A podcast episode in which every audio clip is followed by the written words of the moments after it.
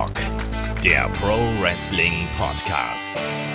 Ja, hallo und herzlich willkommen zu Headlock, dem Pro Wrestling Podcast, Ausgabe 358. Heute mit dem großen Personality Special zu Kevin Nash, Big Sexy, Diesel, nennt ihn wie ihr wollt. Er ist einer der bekanntesten Wrestler der 90er und auch der frühen 2000er.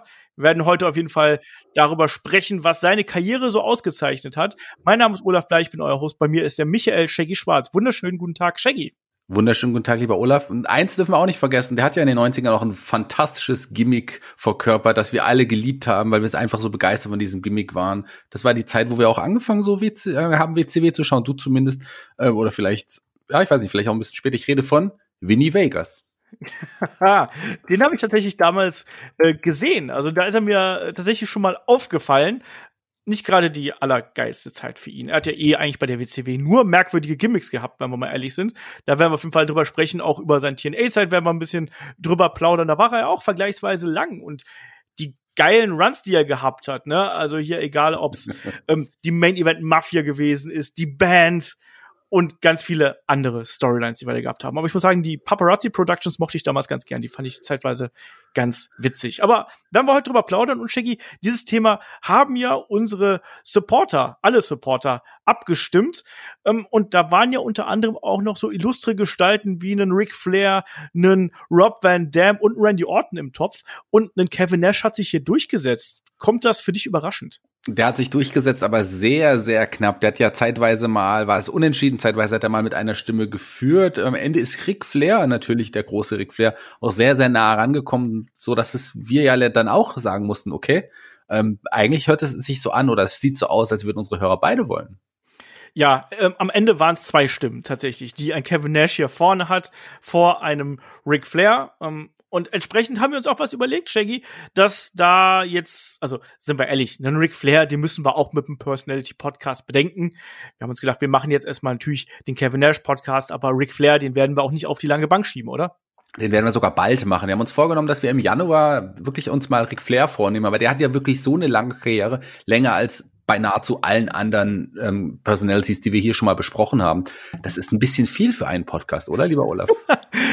ja, also wenn man sich seine Karriere anschaut, dann erstreckt sie sich ja über gleich mehrere Jahrzehnte. Ähm, wenn ich mich nicht komplett täusche, aus dem Hut heraus, glaube ich, hat er 72 angefangen und dann eben bis hinein in die 2010er Jahr war er noch aktiv. Entsprechend, ja, so schmissige 40 Jahre sind das schon. Das ist äh, mehr äh, mehr Zeit im Ring verbracht als ich auf dieser äh, Erde mehr oder weniger. Und entsprechend haben wir uns gedacht, dann lass uns doch da gleich einen Zweiteiler draus machen. Wir werden irgendwann einen Cut setzen und werden sagen, so, jetzt ab hier, ne, und dann äh, werden wir eine zweite Folge draus machen, einfach damit das nicht den Rahmen sprengt und natürlich auch, damit äh, wirklich auch diese Karriere entsprechend äh, gewürdigt und gefeiert werden kann, weil da wollen wir jetzt dann auch nicht unbedingt in, ich sag mal, anderthalb, zwei Stunden rausholpern oder ähm, dann so ein Riesenmonster fünf Stunden Klopper irgendwie raushauen. Deswegen haben wir uns gedacht, machen wir da äh, einen Zweiteiler draus. Und ich bin mir sehr sicher, dass wir bei einer Karriere von Ric Flair mehr als genug Material haben, um da was Schönes draus zu zaubern, auch in zwei Teilen. Absolut. Also äh, freue mich auch schon sehr, sehr drauf. Ich freue mich aber heute auch wirklich auf den Talk über Kevin Nash, weil der hat ja auch ein paar lustige Zeiten mitgemacht, ein paar Zeiten, die ich irgendwie auch total vergessen und verdrängt habe, vor allem die TNA-Zeit, du hast es schon angesprochen, aber trotz allem eine der wichtigsten Persönlichkeiten der 90er und 2000, auch das haben wir schon gesagt. Genau, äh, auch jemand, der einen bleibenden Eindruck hinterlassen hat. Und da muss ich dich erstmal fragen. Also ich habe gerade schon gesagt, so, ob hat es dich überrascht, dass er hier gewonnen hat? Ähm, andererseits frage ich dich aber auch jetzt erstmal, wenn du an einen Kevin Nash denkst, an was denkst du da und wann ist er dir zuerst untergekommen? Der ist mir schon in der W2 untergekommen. Ich habe noch so die letzten Tage eines Ohrs mitgemacht und äh, Vinny Vegas ist, der war mir sofort präsent. Ich habe schon so das Gefühl gehabt, dass der eine besondere Ausstrahlung hatte und dann natürlich so richtig durchgestartet als Diesel und da ist er mir dann auch so final natürlich hängen geblieben. Deswegen die Dieselzeit und natürlich äh, ganz prägend die NWO-Zeit. Eigentlich hat man alle Zeiten bis zu TNA, da ging es ja ein bisschen mal so hin und her. Die habe ich alle noch sehr, sehr präsent und da freue ich mich auch jetzt gleich mit dir ein bisschen drüber zu sprechen. Und ähm, ich habe mich war natürlich überrascht, dass es in Kevin Nash letzten Endes wurde. Ich dachte, da geht ein Ric Flair, ähm, der geht klar durch, aber es liegt vielleicht auch so ein bisschen daran, dass die, äh, dass wir gerade so die NWO auch, wir haben zwar schon oft über die geredet, aber so richtig, ähm, so über Kevin Nash selber, den haben wir mal, mal meistens eigentlich so ein bisschen eher schleifen lassen. Also ich glaube, die Hörer wollten einfach erstmal Kevin Nash. Das Spannende ist auch, wenn wir jetzt, da wir jetzt ja den Kevin Nash Podcast hier machen, haben wir die Gründungsväter der NWO dann auch komplett durch hier. Wir hatten Scott Hall in den Helden aus der zweiten Reihe. Hogan hat auch schon seinen eigenen Personality Podcast bekommen. Jetzt Kevin Nash. Da schließt sich dann der Kreis. Ja, und wer ganz aktuell noch irgendwie was von uns hören will, über Kevin Nash auch, das ist natürlich Head to Head, wo wir beide zusammen mit dem Markus Holzer über einen historischen Abend im Monday Night War sprechen. Die Rückkehr des American Badass des Undertaker und äh, im Main Event von Nitro steht Kevin Nash gegen Jeff Jarrett. Am Ende gibt's ein New Blood Blutbad. Naja, aber äh, zurück zum Thema. Und ja, bei mir war es so ähnlich. Also ich habe auch schon so diese Endausläufer von Kevin Nash bei der WCW habe ich gesehen damals, also in Winnie Vegas, den habe ich gesehen und ich weiß, dass ich ihn auch gar nicht so kacke fand. Also ich fand, da hat man schon gesehen, dass da irgendwas drin ist, ähm, wo man sagen kann, ja, da, da kann man irgendwie was, da, irgendwas ist da. Irgendwas ist da und ähm, das ist ja letztlich dann auch ein Grund, ähm, weshalb er dann ja zur WWF gekommen ist. Und na klar, dann erstmal als Bodyguard von Shawn Michaels, das war eine ganz spannende Zeit. Und äh, auch wenn er ja nicht wirklich der allerbeste im Ring gewesen ist. Das war er ja nie. Allein bedingt durch die Größe, auch bedingt durch die Verletzungsgeschichte, die er hat. Er war ja nun mal ein typischer Big Man. Also jemand, der zwar auch hier und da ein bisschen schneller sich bewegen konnte, aber auch wirklich nur dann, wenn er motiviert gewesen ist. Und wenn man sich so sein Moveset anschaut, klar, die Jackknife Powerbomb, sein Finisher. Wir haben noch einen Big Boot gehabt. Ansonsten viele Schläge, Tritte, ein Sidewalk Slam haben wir dann hier und da noch mal gehabt. Aber nichts großartig Spektakuläres. Ich kann mich auch hier und da mal dran erinnern, dass er mal einen ähm, Slingshot Shoulder Block oder sowas in der Art gezeigt hat, aber insgesamt eben dann jemand, der eher mit Schlägen und ähm, ja Kniestößen und Tritten und dann eben den wenigen großen Aktionen ähm, dann da dominiert hat. Aber er hatte immer irgendwas und das war irgendwie überzeugend. Und das hat er durch die Kamera äh, dem Zuschauer näher gebracht. Und das war aber auch etwas, was ihn hinter den Kulissen sehr ausgezeichnet hat, weil Shaggy, das darf man natürlich auch nicht unterschätzen. Ein Kevin Nash war weit mehr als nur ein Wrestler, sondern der war auch jemand, der erntet heutzutage noch sehr, sehr viel Kritik für, ja, ich sag mal so Backstage-Politics und auch so ein bisschen Intrigen, ein bisschen egoistisch. Ähm, da kommt einiges zusammen, oder? Ja, total. Das war jemand, der hinter den Kulissen, entweder man mochte ihn oder man mochte ihn nicht. Es war auf jeden Fall gut, auf seiner Seite zu stehen oder Teil seiner, ja, seiner Clique zu sein. Das äh, hat einem, konnte einem, hat einem geholfen, weil einige, es gab eine Zeit, da wurden einige, die nicht Teil der Clique waren, dann regelrecht von ihm gemobbt und unterdrückt. Man hat mehr an sich gedacht, aber das ging ja vielen in den 90ern gerade so. Gerade aus der, ich habe es jetzt schon oft gesagt, Clique Klick. Heute Klick. mal Shaggy im Stimmbruch heute. Und was wir ja ganz vergessen haben, ich habe mich bei Vorbereitung kurz überlegt, ähm, kann mich an Teile der Karriere gar nicht erinnern, ähm, als ich bei Wikipedia aufgeschlagen habe. Wir reden natürlich über den Wrestler Kevin Nash, nicht über den Cricket-Spieler. ich, ich hatte nämlich erst die Seite auf, irgendwie vor ein paar Tagen, als ich mal reingeschaut habe, da war ich schon überrascht, dachte, was, so alt ist der schon? Ja, ja, klar, natürlich. Der zweite Karriereweg äh, des Kevin Nash als Cricket-Spieler. Warum auch nicht? Aber lass dann doch hier gleich mal äh, in den Personality Podcast einsteigen. Ähm, Kevin Nash ist logischerweise sein bürgerlicher Name, ähm, hat noch einen zweiten Vornamen. Er ist eigentlich Kevin Scott Nash, ist am 9. Juli 1959 in Detroit, Michigan geboren, ist heutzutage dann also ähm, 61 Jahre alt. Ähm, war jemand, der schon sehr, sehr früh ähm, Sport betrieben hat. Sein ähm, Vater, Robert, ist äh, schon sehr, sehr früh gestorben, Alter von ähm, äh, 36 nämlich. Da war Kevin gerade mal acht Jahre alt, war ganz normaler Jugendlicher, muss man ganz, ganz ein, eindeutig sagen. Da war jemand, der aufgrund seiner Größe natürlich viel Sport gemacht hat und da vor allem Basketball ähm, sehr aktiv gewesen ist. Da kommen wir gleich noch drauf zu sprechen. Ähm, hat sich aber auch schon immer fürs Wrestling interessiert. Da war so eine gewisse Liebe für da, aber hat einfach zu Beginn noch nicht den ähm, Weg dahin gefunden, obwohl die körperlichen Voraussetzungen da gewesen ähm, wären. Er hat äh, später dann, nachdem er seinen Highschool-Abschluss gemacht hat, hat er an der äh, Universität in Tennessee ähm, äh, Psychologie und ähm, lehrende Philosophie studiert. Das finde ich beides sehr witzig, weil, also nicht unbedingt witzig, aber sehr interessant, weil das ja eigentlich auch sehr gut ähm, in diesen Charakter reinpasst, oder? Gerade Psychologie als Hauptfach und, und Philosophie als Nebenfach. Ähm, ist vielleicht nicht unbedingt was, was man von einem Wrestler erwartet, aber von jemandem wie dem Kevin Nash, da passt das irgendwie ganz gut zu, oder wie siehst du das? Das passt schon. Das kann bedeuten, dass er gerne auch versucht hat, in Leute reinzublicken oder vielleicht auch Dinge zu hinterfragen, die man hinterfragen sollte. Vielleicht lag es aber auch daran, dass er einfach äh, irgendwas studieren wollte, um zu studieren. Das weiß man auch nicht. ist das der typische Vorwurf, den du hier gegen alle Geisteswissenschaftler bringst, Schniggi? Nee, ich wäre wär genau der gleichen, also ich wäre da ganz genauso. Ich glaube, das wäre auch für mich interessante Dinge, die ich, glaube ich, auch in die engere Auswahl genommen hätte zum Studieren tatsächlich. Ja, auch da Geisteswissenschaftler. Ähm, Egal wie, also er war auf jeden Fall jemand, der zum einen studiert hat, zum anderen war er aber auch jemand, der Basketball gespielt hat. Er war ähm, Center bei den Tennessee Volunteers, da eben beim Basketballteam seiner Uni, hat da äh, drei Jahre lang gespielt, von 1977 bis 1980 und ähm, auch da war schon jemand, der seinen eigenen Kopf hat. Also es gibt da sehr lebhafte Geschichten darüber, dass er sich wohl damals auch schon mit seinem Coach Don DeVoe hier in die Haare gekommen äh, ist und da soll es sogar mal ein bisschen Schubserei äh, zwischen den äh, beiden gegeben haben. Naja, er, man hat dann mit ihm noch versucht, er hätte noch nach Bowling Green, Ohio, hätte noch irgendwie äh, weggeschoben werden sollen. Aber Shaggy, was dann vielleicht ganz, auch noch ganz spannend ist, nachdem er quasi jetzt hier erstmal so ein bisschen in den USA ja gescheitert ist, war natürlich auch ein riesengroßer Basketball-Fan, aber hat da eben nicht den Durchbruch geschafft, ist er erstmal nach ähm, Europa gegangen, genauer gesagt dann auch nach Deutschland. Also er hat eine Zeit lang hier in Deutschland Basketball gespielt, äh, in Gießen sogar. Gespielt und gelebt. Ich habe mal witzigerweise jemanden kennengelernt, der auch für die Gießen ähm, 46ers ähm, wie man wie man die gesagt hat. Ja, nein, tatsächlich haben die 46ers gesagt, Echt? der junge Mann. Der hat, ja, ja, also okay. äh, ich glaube, die hießen tatsächlich, äh, man hat es schon englisch ausgesprochen, aber das war so ein, so ein der selber da gespielt hat, echt 46ers gesagt, auch so lustig mit so einem Akzent irgendwie. Es war ganz süß mit so einem hessischen, hessischer Akzent. Ähm, äh, mal kennengelernt, aber der kannte diesen Namen Kevin Nash jetzt nicht, der konnte damit jetzt nichts anfangen. Also die haben wohl nicht in der Kleine gleichzeitig gespielt. Aber ich fand es interessant, weil als er mir das erzählt hat, habe ich in Gießen kennengelernt gelernt bei einer Lesung, ähm, äh, habe ich darauf angesprochen, aber er kannte natürlich den Wrestler nicht. Schade. Schade.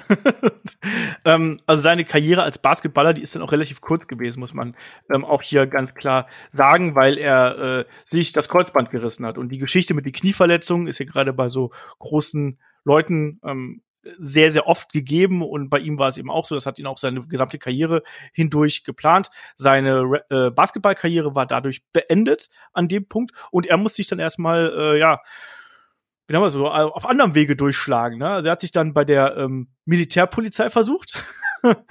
hat dann da auch, äh, hat dann bei einem, bei einem äh, NATO-Gebäude für zwei Jahre da gedient quasi und ist da sogar auch in, in Rängen aufgestiegen, hat dann aber auch zwischendurch bei Ford am Fließband gestanden und als er dann wieder zurück in den USA gewesen ist, war er dann auch mal ja, im hm. Amerikanischen heißt es Floor Manager. Shaggy, du als Veranstalter, wie nennt man das? Er war kein klassischer Türsteher, so wie ich das verstehe, sondern äh, das war schon ein bisschen was Verantwortungsvolleres, oder?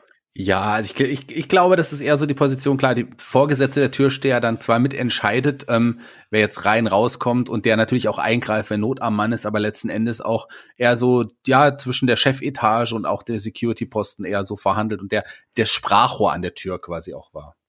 Also schon jemand, der da ein bisschen mehr zu sagen hat und nicht einfach nur sagt, du kommst rein, du kommst raus. Nee, es ist der, der zu dem gesagt hat, du kommst rein, kommst raus. genau. Gesagt hat, okay, den kannst du reinlassen. genau so.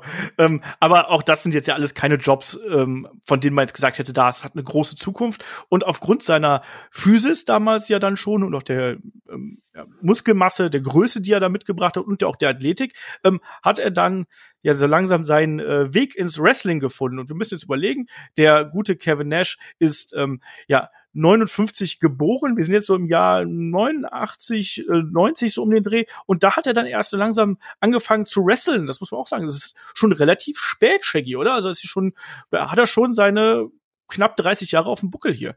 Ja, er war noch nicht ganz 31, äh, aber schon 30 und hat dann erst angefangen, das erste Mal in einem Wrestling-Ring zu stehen. Er war, wie du es schon gesagt hast, ja früh, äh, früh schon ein bisschen Wrestling-Fan. Er mochte das schon sehr, sehr gerne, hat aber da noch nie wirklich mit dem Gedanken gespielt, da wirklich auch zu, zu starten. Und er macht es wie so viele ähm, von der Tür weg, als Türsteher quasi in Anführungsstrichen in den Wrestling-Ring. Das haben ja einige gemacht. Ich glaube, die Aufstiegschancen als Türsteher ins Wrestling-Business sind größer als als äh, Wrestling-Schüler, so bei, bei vielen Leuten. Zumindest damals. Ja, das auf jeden Fall. Wir hatten schon diverse Wrestler, die diesen Weg gegangen sind. Und wir haben es gerade gesagt, der Strip Club, in dem er da gearbeitet hat, der war in Atlanta, Georgia. Und was ist noch in Atlanta, Georgia? Das ja. WCW Power Plant. Also ganz genau. Nur wenige Straßen weiter und dann hat er da auch angefangen zu trainieren. Und das WCW Power Plant war ist ja auch eine Schule, die äh, die man auch kennt, gerade die die wichtigste äh, eine der wichtigsten größten Schulen, weil du wenn du da überzeugst, dann auch gleich im TV landen kannst. Und so war es ja auch. Genau, einer seiner Trainer war äh, Jody Hamilton. Den kennt man vielleicht noch als Masked Assassin One, Masked Assassin äh, oder einfach nur Assassin Number One. Ähm, jemand, der durchaus bekannt gewesen ist, muss man sagen. Also ja auch äh, relativ viele ähm, Titel gehalten hat, sei es jetzt bei äh, Championship Wrestling äh, in Florida, war er äh, Television Champion zum Beispiel, er war ähm, NBA, NWA ähm, All-Star äh, Tag Team Champion und so weiter und so fort. Das ist eine ganz, ganz lange Liste, die er hier äh, ähm, an Titeln hatte und er, der war quasi ja sehr, sehr prägend für die Laufbahn eines äh, Kevin Nash. Aber eben schon ein, ein Spätstarter, muss man hier ganz klar ähm, so sagen. Ähm, und ist jemand, wo wir gerade gesagt haben, hier der Weg von, von der Bar zu, zum Wrestler, er ist von Barry Windham übrigens entdeckt worden. Also der hat ihn da quasi ähm, gefunden und wie wir das schon so oft gehabt haben, der hat gesagt, Mensch, du bist so ein Typ, du hast irgendwie was an dir, du bist ein charismatischer Bursche, ähm, obendrein bist du auch noch gebaut wie so ein Bär. Komm doch mal hier äh, mit und trainier doch einfach mal. Und Barry Windham ist dann mit dafür verantwortlich, dass wir ähm, den Kevin Nash dann im Ring gesehen haben, nach einigen äh, Zeit im Training. Ja, und Shaggy, man muss aber leider sagen, die WCW äh, zu Ende der 80er, Anfang der 90er gab es tolles Wrestling, muss man auch sagen. Anderes Wrestling natürlich als äh, bei der WWF damals. Aber es gab auch einen riesen Haufen an richtig schlechten Gimmicks. Und da hat ein Kevin Nash gleich mehrfach ganz tief in die äh, Kiste gegriffen und hat gleich mehrfach eine rausger rausgerissen. Und äh, seine erste Zeit, wo er angefangen hat zu wresteln, da war er Teil der Master Blasters, ne? Und äh, mit seinem, seinem Partner Iron zusammen und er hieß Steel. So ja, also er hieß Master Blaster Steel. Der, der Name wurde auch mal ja, mitgesagt, so wie, ja. so wie Road Warriors Hawk, Road Warrior Animal. Aber Ivan war nur ganz kurzzeitig sein Tag Team Partner. Es wurde ja dann auch relativ schnell Master Blaster Blade übrigens. Ähm, das ist niemand geringeres als unser Liebling Al Queen, der ja auch dann später noch äh, äh, einige Matches haben sollte in, ja, im Jobber-Status oder auch ähm, an der Seite von einem Brian Norbs mal auch noch eine Zeit dann später in, in diesem äh, seltsamen Hardcore-Army-Stable ähm, mit, mit Fit Finlay auch noch zusammen, da war ja auch noch mal ganz kurz involviert, aber ansonsten hat der ja wirklich keine so große Rolle auch wirklich gespielt. Aber aus dem wurde nicht so viel, aus Kevin Nash wurde erstmal was anderes. Der hat dann noch Single-Matches gehabt, aber erstmal auch noch als Master Blaster-Stil. Ja, aber als auch alles nicht so gravierend wichtig. Ein, ein Gimmick, was so ein bisschen immer unter Tisch fällt. Er war auch noch eine Zeit lang nach diesem Master Blaster Gimmick. Ich glaube, so groß muss man jetzt ja gar nicht groß drauf eingehen, weil das, da ist wirklich nicht viel passiert. Die hatten dann auch hier und da mal natürlich so Title Matches gegen die Steiner Brothers, die damals ähm, die amtierenden Champions gewesen sind, also 91 rum. Ähm, da haben die eben dann bei Hausshows gegen die geworkt. Ganz klar, äh, ne, dann hast du gerne mal da so große Leute gegen gehabt, aber alles nicht so richtig spannend und du hast gerade den guten Blade angesprochen. Kevin Nash hat dann auch immer wieder mit wechselnden Partner, Partnern hier ähm, gerestelt, auch an der Seite von Arn Anderson oder von einem äh, Terry Taylor ähm, oder dann eben auch mal sogar mal an der Seite von Stan Hansen bei einer äh, Hausshow hier in Chicago, Illinois. Ganz witzige Geschichte, aber jetzt eben keine große Karriere. Ähm, Shaggy, was hat denn die Master Blaster damals ausgemacht? Also wie sahen die eigentlich aus? Ach, die waren groß. die hatten auch so, ja, so Lederklamotten so ein bisschen an, Sonnenbrillen, ähm, aber so die, so ein klassisches äh, Saturday Night Main Event Team eigentlich eher von, vom Outfit her. Waren die, hatten die nicht auch so ein bisschen Facepaint? Also jetzt nicht so Masken, aber waren die nicht so beschmiert, so camouflagemäßig? Ja, ja, auch das, also zeitweise nicht die ganze Zeit, aber ähm, es gab eine Zeit, da hatten die auch wirklich so Camouflage, äh, Gesichtsbemalung, ja, genau. beide. Ähm, aber das hat man auch, das war nur kurze Zeit so. Ja. Ähm, anderes Gimmick, was er dann noch getragen hat, war das des Dr. X. Übrigens, das geht immer so ein bisschen unter. auch das ganz aber schade, dass das untergeht. Ja, ganz im Gegensatz zu Oz, Shaggy. Das kam nämlich dann danach. Was ist denn Oz gewesen? Ja, ähm, Oz ist ein fantastisches Gimmick gewesen. Also eigentlich aus der Zauberer von Oz ein bisschen, also aus dem bekannten Kinderbuch. Ähm, wurde das adaptiert und hatte dann so eine seltsame Maske auf. Also wirklich so eine, ich sah ein bisschen hölzern aus, eine ganz komische Maske ähm, mit so einem Spitzhut, der ein Zauberer. Und ähm, wenn die Maske abgenommen hat, hat er einfach nur silbernes Haar auch darunter nochmal gehabt und wurde zeitweise gemanagt ähm, von Kevin Sullivan, der da als Wizard of Oz aufgetreten ist, auch sehr, sehr selten. Nee, als Quaid Wizard, als Quaid Wizard, der war der große Zauberer natürlich. Ähm, natürlich. Das war schon, das war schon komisch. Äh, war witzig, aber war sehr trashig. Ich meine, ich dachte, die, die, die, weiß nicht, was die äh, WCW sich damit dachte, weil das wirkte doch schon auch so albern. Also diese Maske, diese wirklich Maske die über dem Kopf, ähm, das ist keine, keine, keine Wrestling-Maske gewesen, sondern einfach wirklich eine Maske mit, mit Gesicht vorne drauf. Ich musste bei dieser Maske immer an die alte Geisterbahn im Phantasialand hier bei mir um die Ecke ja. denken. So sah das so ein bisschen aus. Wenn du da diese in diese Geisterbahn da reingehst und diese alten Figuren hast, so ungefähr sah das damals aus. Und ähm, man hat aber tatsächlich ja am Anfang zumindest ein bisschen größere Pläne gehabt mit ihm. Also man hat ja schon so in den ersten Wochen ähm, recht dominant äh, dargestellt. Er hat ja eigentlich alles nur gewonnen. Er hat sein Debüt bei Super Brawl gegeben, hat dann Tim Parker besiegt, danach Matches gegen den Z-Man, Tom Zank, ähm, gewonnen, gegen Tommy Rich, gegen den Johnny Rich, dann eben auch ähm, bei Clash of Champions. Ähm, den Joey Max, hallo, ja, die großen, die großen Leute. Aber das war dann auch relativ schnell vorbei. Man hat dann auch das Interesse verloren. Man hat aber auch schon hinter den Kulissen an einem neuen Gimmick gearbeitet, hat ihn als Ors noch weiter wresteln lassen, aber dann nach den Siegen, die du erwähnt hast, kamen dann Niederlagen gegen Bill Kersmeyer, gegen äh, Dustin Rhodes, da kann ich mich noch erinnern, und vor allem ein Match, das, das, das einzige Match von Arachna Man, was ich vor ein paar Monaten in, in Vorbereitung auf äh, 12-5 mit den schlechtesten Gimmicks, glaube ich, auch nochmal gesehen habe. Also ähm, Brad Armstrong als Fake Spider-Man, also auch da hat er verloren. Also äh. Ja. Ähm, ein Grund, weshalb dann auch sein Push quasi geendet ist, war ja so ein bisschen Backstage-Probleme. Die WCW hat damals ähm, versucht, äh, Kosten einzusparen und Nash hat, glaube ich, damals noch äh, quasi so so ähm, einen Vertrag gehabt, der, ihm etwas mehr Geld garantiert hat. Und hier wurde ihm dann eben ähm, vorgelegt, dass er 300 Dollar ähm, pro Nacht, also pro Auftritt quasi nur bekommen soll. Was relativ wenig ist, wenn man sich überlegt, dass der quasi innerhalb von äh, einem Monat dann, ich sag mal, so fünf bis sechs Matches bestreitet. In den USA kommst du mit 2100, 2400 Dollar nicht gerade gut über die Runden. Ähm, entsprechend war er da alles äh, andere als zufrieden mit dieser Bezahlung und hat dann auch gesagt so, ne, hör mal, äh, auf dem Niveau nicht. Äh, und dann hat man eben, eben hier diesen, ähm, ja, ersten Push fallen lassen, aber Kevin Nash ist trotzdem noch da geblieben und hat dann, das muss man nicht auch mal wegstecken, innerhalb von zweieinhalb Jahren das dritte oder eigentlich fast schon das vierte schlechte Gimmick, wenn man Dr. X noch mit oben drauf nimmt, ähm, äh, oben drauf gekommen, Shaggy. Und das war Vinny Vegas. Und das ist vielleicht was, was dann schon eher in Richtung des Charakters eines Kevin Nash geht, oder? Ja, Vinny Vegas, ähm, das war ja angelehnt an an den Film My Blue ähm, Heaven. Das ist zu Deutsch hieß der, ich weiß nicht, ob du den kennst, das Schlitzohr von der Mafia mit Steve Martin als als Vinny Antonelli. Das war auch so ein ja so ein herauf äh, also eine Verarschung von Scarface auch so ein bisschen und eine Verarschung von den ganzen anderen Mafia-Filmen. Und ähm, das war wirklich so, so, so ein ja heranwachsender Mafia-Nachwuchs und so und so ein bisschen Art wurde der auch dargestellt. Also äh, Glücksspiel, also was, das war wichtig. Und da gab es ja auch ein paar andere Wrestler, die ähnliche Gimmicks hatten. Deswegen hat das ja auch irgendwie gepasst. Ja, also erstmal, erstmal, genau, erstmal, erstmal, das kam ja später. Aber dieses Gimmick hatte er ja schon, als er dann sich den großen Jungs erstmal angeschlossen hat. Das meinst du wahrscheinlich? Genau. Äh, den, dieses Stable habe ich auch komplett vergessen. Also da gab es ja wirklich mal eine Gruppierung mit dem ich weiß gar nicht, ob es ein offizieller Name gewesen ist, aber A Half Ton of Holy Hell, begleitet und gemanagt von Harley Race, wo Leute wie äh, Big Van Vader und Mr. Hughes zugehört äh, haben, habe ich vor diesem Podcast ehrlich gesagt noch nie gehört. Ich wusste, dass es da so eine lose äh, Gruppierung gegeben hat, aber dass es die wirklich diesen obskuren Namen gehabt hat, wusste ich nicht. Der Stable hat auch nicht lange gehalten, sagen wir es mal so. Also im äh, Januar ist äh, Vinny Vegas, also Januar 92 ist Vinny Vegas debütiert. Im Februar hat sich die ganze Gruppierung schon wieder aufgelöst. So. Ja.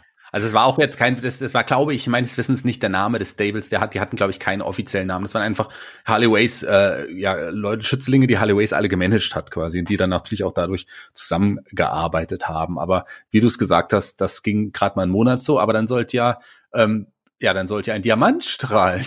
Uiuiuiui. Ui, ui, ui. Ja, genau, die, ähm, ja, die Diamond Mine, ne? Also begleitet unter anderem von ähm, Leuten wie einem äh, Diamond Dallas Page natürlich, der war der, der Anführer zur damaligen Zeit. Ähm, und da waren auch noch ein paar bekannte Leute dabei. Und das ist ganz spannend, wenn man da sich das so anschaut, weil das für äh, gleich mehrere Wrestler ja hier der Startschuss gewesen ist. Diamond Dallas Page ja auch damals noch nicht der DDP, wie man ihn dann später kannte, sondern es war ja wirklich noch dieser, auch da, ne? Auch Diamond Dallas Page seine Zeit als, als Türsteher und äh, in anderen Jobs ist ja auch bekannt.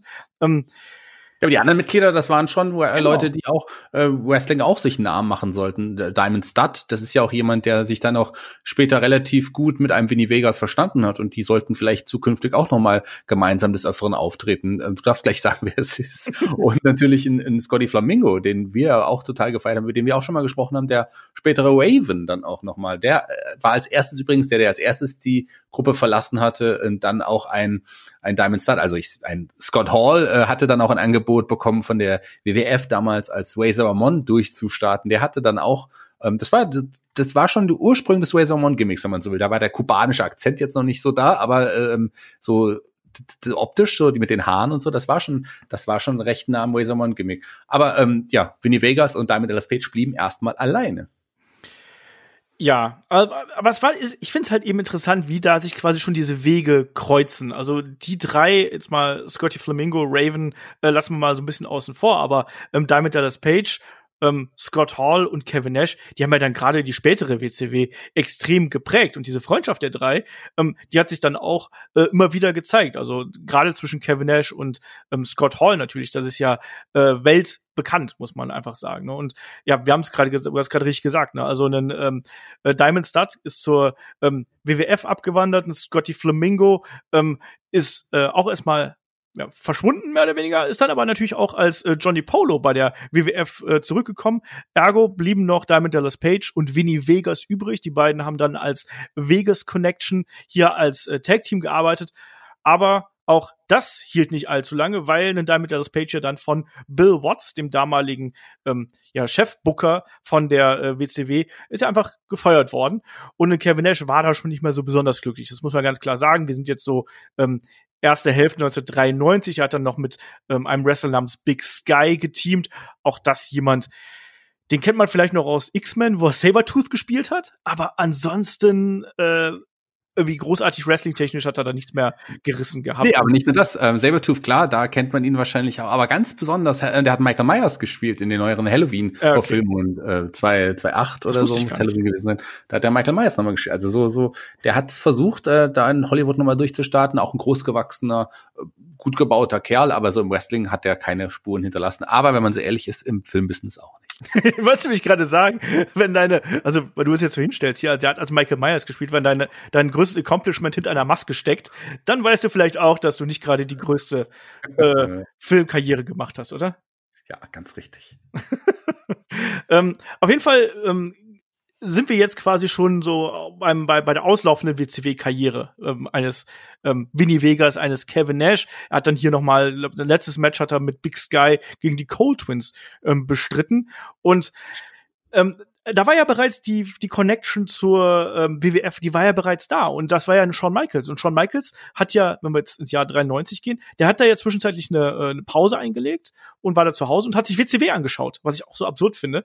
Ähm, und hat gesagt, Mensch, den Typen, der, der, der hat irgendwas, ne? den, den würde ich gerne haben und hat dann ja ähm, äh, Kontakt aufgenommen und ähm, eigentlich hatte einen, einen, äh, einen Kevin Nash noch, noch einen Vertrag gehabt, aber er hat dann äh, zu den Offiziellen wo gesagt, so hör mal, ich glaube, ich habe gar keine Lust zu wresteln. Ne? Irgendwie, ich komme nicht voran, ich habe eigentlich, ich kriege nur schlechte Gimmicks, irgendwie trete ich auf der Stelle, ich muss jetzt auch mal hier einen soliden Weg für mich einschlagen. Ich muss einen anderen Weg gehen und er wird nicht im Wrestling sein. Er hat quasi so zwischen, er hat ihn vorgespielt, er wird seine Karriere beenden. Und ja, ein Psychologe halt, der, der weiß, wie er die Leute. Oh, trotz seines äh, Matches gegen die Cold Twins nochmal, die, die, über die wir auch viel zu wenig sprechen übrigens. Vielleicht jemand für die Helden aus der zweiten Reihe, die Cold Twins, neben den Beverly Brothers, wäre da auch mal was. Ähm, ja, der, der wusste, wie er aus seinem Vertrag rauskommt, äh, letzten Endes, weil, ich meine, sagen wir mal ehrlich, die WCW wusste ja auch nichts mit ihm anzufangen. Und äh, da hatte er auch eigentlich keinen Bock. Und wenn dann so jemand wie Shawn Michaels, der so ein auf, großer aufstrebender Star auch war und der schon auch einer der Eckpfeiler mittlerweile geworden. Und du hast gesagt, er hat eine Pause, aber okay, wir kennen die Pause. Ähm, der, so, der an dessen Seite, das war ja das schon Michaels Idee. Das hat er ihm ja direkt am Telefon gesagt. Das wäre eigentlich, der war ein geiler Bodyguard. Zusammen äh, würden die so super fantastisch aussehen. Und ähm, da hat Kevin Nash natürlich auch gefallen. Und äh, gerade bei der WWE da so unterzukommen, an der Seite von Shawn Michaels, das hat sich für einen Wrestler sehr, sehr gut angehört. Besser als, äh, als was alles, was er bisher erreicht hat im Wrestling. Genau. Ja, und auch da so ein paar witzige Geschichten. Als er dann zum ersten Mal irgendwie da Richtung Stanford gekommen ist und wo man dann eben ähm, sich mit ihm unterhalten hat, dann hat Vince McMahon übrigens auch mal vorgeschlagen, Mensch, rasier dir doch mal den Bart ab irgendwie. Du brauchst irgendwas Neues, du musst irgendwie anders wirken als da bei der WCW. Und dann hat äh, Kevin Nash gesagt so, ne, mach ich nicht. Ich habe ein schwaches Kinn. so, deswegen, deswegen ist auch witzig, weil Kevin Nash, äh, da, es gibt Fotos von ihm aus seinen Basketballzeiten, ähm, wo er aussieht wie ein übergroßer Neunjähriger ohne Bart. Ähm, und ansonsten kennt man ihn nur mit Bart. Finde ich, finde ich ganz sympathisch. Ähm, ja, Shaggy. Und dann hat man ja eine Rolle für ihn gesucht. Du hast gesagt, Shawn Michaels wollte ihn als Bodyguard haben und ähm, man äh, suchte eine Rolle für ihn. Und was hat man ihm dann gegeben? Weil, weil wir kennen alle, wir kennen alle hier seinen Namen. Der war ja Diesel. Und äh, was, was war die Rolle von Diesel? Na, die Rolle stand vor dem Namen tatsächlich. Da war ja so eine Art, ja, ähm, wie, wie soll man sagen, so ein Trucker, Biker-Typ äh, mit ähm, den, diesen auch Lederhosen, Lederklamotten, Sonnenbrille. Ähm, da musste ein Name, passender Name gefunden werden. Und es war, war es nicht Shane McMahon sogar, der die Idee hatte, ihm diesen Namen zu geben. Klar, ähm, ja. Nash äh, aus Detroit, aus der Motor City USA, ähm, Diesel, das sollte doch passen. Und der Name Diesel war geboren. Selbst der, der Spitzname äh, Big Daddy Cool, der war ja schon da das Witzige ist, dass dieser Begriff Diesel, weil natürlich wir denken alle so an Dieselmotoren irgendwie und klar, das soll auch irgendwie Kraft äh, symbolisieren, aber zur damaligen Zeit war es wohl unter den hippen Kids, wie es ein Shane McMahon damals anscheinend gewesen ist, ähm, da war das wohl so eine Art Begriff für, das ist ein starker Typ. Also your Diesel im Sinne von, ne, du hast, du hast ordentlich Muckis und du hast ordentlich Power. Das war anscheinend damals so ein Begriff. Und das heißt, das hat sich dann halt alles so ein bisschen ergänzt. Du hast diesen Trucker-Namen, du hast diese Herkunft Motor City, äh, Motor City äh, Detroit, ähm, du hast diesen großgewachsenen Typen mit den Lederklamotten, ähm, der auch nicht viel redet, sondern äh, wenn dann eher ähm, zuschlägt als alles andere. Und der war dann schon äh, jemand, der auf jeden Fall aufgefallen ist. Und ich muss ganz kurz einhaken, sorry. Ähm, ja. Du hast gesagt, Shane, Shane McMahon, hipster, hipper Typ, klar, der war ja auch in einer hippen Gang, der hatte ja auch seine Mean Street Posse. Ähm, das waren ja auch so hippe Leute. Äh, Joey Abs, Pete Gas und na, wie heißt der dritte? Joey Abs, Pete Gas und ich hab's vergessen. Rodney. Ist auch vollkommen egal, ganz ehrlich, äh, vollkommen egal. Aber auch die ähm, Mean Street Posse, auch mal was für die Helden aus der zweiten Reihe. Nein. Okay. willst du, willst du erst äh, Helden aus der zweiten Reihe äh, über die Cold Twins und dann über die Me Street Posse machen, Shaggy? Ja, in einer Episode, weil viel mehr gibt's da auch nicht zu sagen. Wir haben immer noch eine Stunde Zeit. Ähm, ja, äh, wie wir es gesagt haben, Diesel startete dann auch zuerst als Bodyguard und als, ja, kann man so sagen, Freund auch ähm, von Shawn Michaels. Und die beiden haben ja auch relativ schnell doch schon einen Beinamen bekommen. Genau, die Two Dudes with Attitudes, das war so der äh, Spitzname von den beiden. Und die beiden haben wirklich sofort zusammen funktioniert. Und ähm, sie sind nicht nur, dass sie vor der Kamera quasi gut miteinander geklickt haben, sondern auch äh, backstage waren die beiden sofort Buddies, irgendwie sind zusammen gereist. Und äh, das muss man auch sagen, dass der Shawn Michaels von damals ist natürlich nicht der Shawn Michaels, den wir jetzt in den letzten 10, 20 Jahren kannten, sondern der Shawn Michaels damals, der war laut, der war nervig, der war arrogant. Und tatsächlich war es wohl so, dass ein äh, Kevin Nash hier so ein bisschen der nicht der Prellbock, aber schon so jemand, der gewesen ist, der dann eher versucht hat, einen Shawn Michaels auch mal zu beruhigen und mal so runterzubringen und ähm, äh, die, die, die Voice of Reason, so nenne ich es einfach mal, hier und da. Aber natürlich da auch immer bedacht auf sein eigenes Wohl. Ne? Und äh, er hat ja hier eigentlich erstmal eine, eine relativ kleine Rolle nur gehabt, weil klar, er hat auch mal in Matches eingegriffen und ähm, aber in Promo-Segmenten zum Beispiel stand er ja eher immer nur da und hat immer seinen äh, kannst du dich noch dran erinnern, wenn er zum Beispiel im Heartbreak Hotel gewesen ist, damals diese Promo, ähm, Promo-Segment, was ein Kevin Nash, was ein Diesel da eigentlich hauptsächlich gemacht hat? Ja, der hat sein Handgelenk gehalten und so gedreht irgendwie. So, das genau. Hat er gemacht. genau, der hat, der hat immer seinen äh, Nachgeladen hat er seine Faust, Faust, genau, der hat immer seine Faust gestreichelt und so sein Handgelenk, ne? Und so nach dem Motto, ähm, während schon Michaels die Promo im, im, Vordergrund gehalten hat, stand er einfach nur da hinten und jeder wusste, wenn Shawn Michaels hier doof angemacht wird, dann ist der Typ hier genau äh, der, der dir im Nachgang eine reinhaut irgendwo. Und das war das Gimmick von dem. Der war einfach ein großer, fieser Trucker-Typ, der dir, wenn du seinen, seinen Kumpel hier irgendwie blöd anmachst, der haut dir ein paar rein. So. Und ähm, sein Debüt hat er ja bei einer Hausshow gefeiert, muss man sagen, gegen äh, also in einem Match zwischen Shawn Michaels und äh, Marty Jannetty, was dann eben äh, Shawn Michaels gewonnen hat. Und ähm, ja, ne, er hat dann schon so erstmal sich gezeigt hier, aber natürlich dann noch nicht in der äh, in der ganz ganz großen Rolle, sondern immer nur als sein äh, als Shawn Michaels ähm, äh, Bodyguard und hat auch hier und da mal eingegriffen. Also da war durchaus mal so, dass er da mal zugeschlagen hat oder auch mal dann im Nachgang noch den Gegner abgefertigt hat. Äh, Im Ring war er da noch nicht besonders äh, dominant, muss man sagen. Wir sind jetzt so äh, Mitte, Ende 1993 und Shaggy, wir haben jetzt zum Beispiel ähm, letztens die Survivor Series 93 ähm, gewatcht along und neu kommentiert. Und da war er ja beispielsweise auch bei äh, dem Survivor Series Elimination Match dabei und war ja jemand, der beispielsweise dann ähm, auch sehr, sehr schnell vom Macho Man Randy Savage hier eliminiert worden ist. Und wir haben damals äh, noch so ein bisschen gedacht, so, huch, ähm, da hat er noch nicht das Standing gehabt. Und da war er auch noch nicht ganz so weit, sondern hier ging es ja vor allem darum, dass ein ähm, Kevin Nash auch erstmal quasi on the road, weil er war damals einfach noch sehr, sehr grün. Auch wenn der eben schon die Statur gehabt hat, die ein Wrestler haben muss, war der erst seit wenigen Jahren dabei und der musste hier von Shawn Michaels erstmal lernen. ja, der war erstmal, der war zu dem Zeitpunkt erst noch nicht mal ganz vier Jahre im genau. Business, obwohl er schon ja Mitte 30 fast war. Allerdings hat er ja auch nie wirklich so lange Matches gehabt und ich meine, Powerplant war eigentlich auch ein Crashkurs in dem Fall bei ihm, weil er relativ schnell dann auch ins, ins TV schon gekommen ist. Klar, hat er nebenher auch immer weiter trainiert, aber da fehlt noch ein paar Anlagen. In Erinnerst du dich, was wir noch gar nicht angesprochen haben, noch an seine Musik, die er damals hatte, an sein Entrance-Theme? Der hatte ja auch schon ein eigenes. Natürlich, es waren Motorgeräusche einfach nur und äh, Gehupe und Gedröhne. Ganz genau. Warum auch nicht? Ja, der, dieser, dieser Blues, den man dann äh, später sich da drüber gelegt hat, äh, der kam ja dann erst, als er Babyface geturnt ist. Genau. Ähm, nee, aber wenn man sich so anschaut, wie, gegen wen er da gewrestelt hat und ähm, wie das damals gewesen ist, so in dieser Anfangszeit, klar, sehr viele Tag-Team-Matches an der Seite von Shawn Michaels, ähm, dann auch hin und wieder mal Einzelmatches, dann auch gerne mal gegen erfahrene Leute, äh, beispielsweise gegen den Mr. Perfect zum Beispiel hat er damals ähm, gewrestelt und der musste einfach noch Erfahrung sammeln. Und das darf man eben auch nicht äh, vergessen, weil sein äh, raketenhafter Aufstieg, der sollte ja noch kommen. Und ich finde, das erste Mal, wo er sich ja so ein bisschen gezeigt hat, war natürlich bei dem ähm, Royal Rumble 1994. Und das war, damit meine ich jetzt nicht das Eingreifen ähm, beim Match zwischen dem Undertaker und Yokozuna, sondern äh, vielmehr das Royal Rumble Match, Shaggy, weil da äh, hat er ja wirklich erstmal aufgeräumt. Da hat er aufgeräumt und war das nicht sogar ein Rekord zu dem Zeitpunkt? Der hat da, ähm, ich glaube, sieben Leute in knapp unter 20 Minuten aus dem Ring geworfen. Also das war äh, jemand, der da wirklich aufgeräumt hat. Und ab spätestens da hat man gemerkt, okay, die WWF, die setzt auf den auf den jungen Mann, wollte ich schon fast sagen. Das war er ja auch nicht mehr. Er setzt auf auf den auf den neuen, setzt auf Diesel und ähm, da kann doch interessant werden, was mit ihm vorhat, denn er hat dann ja sogar Jagd auf den Intercontinental Titel von Razor One machen dürfen.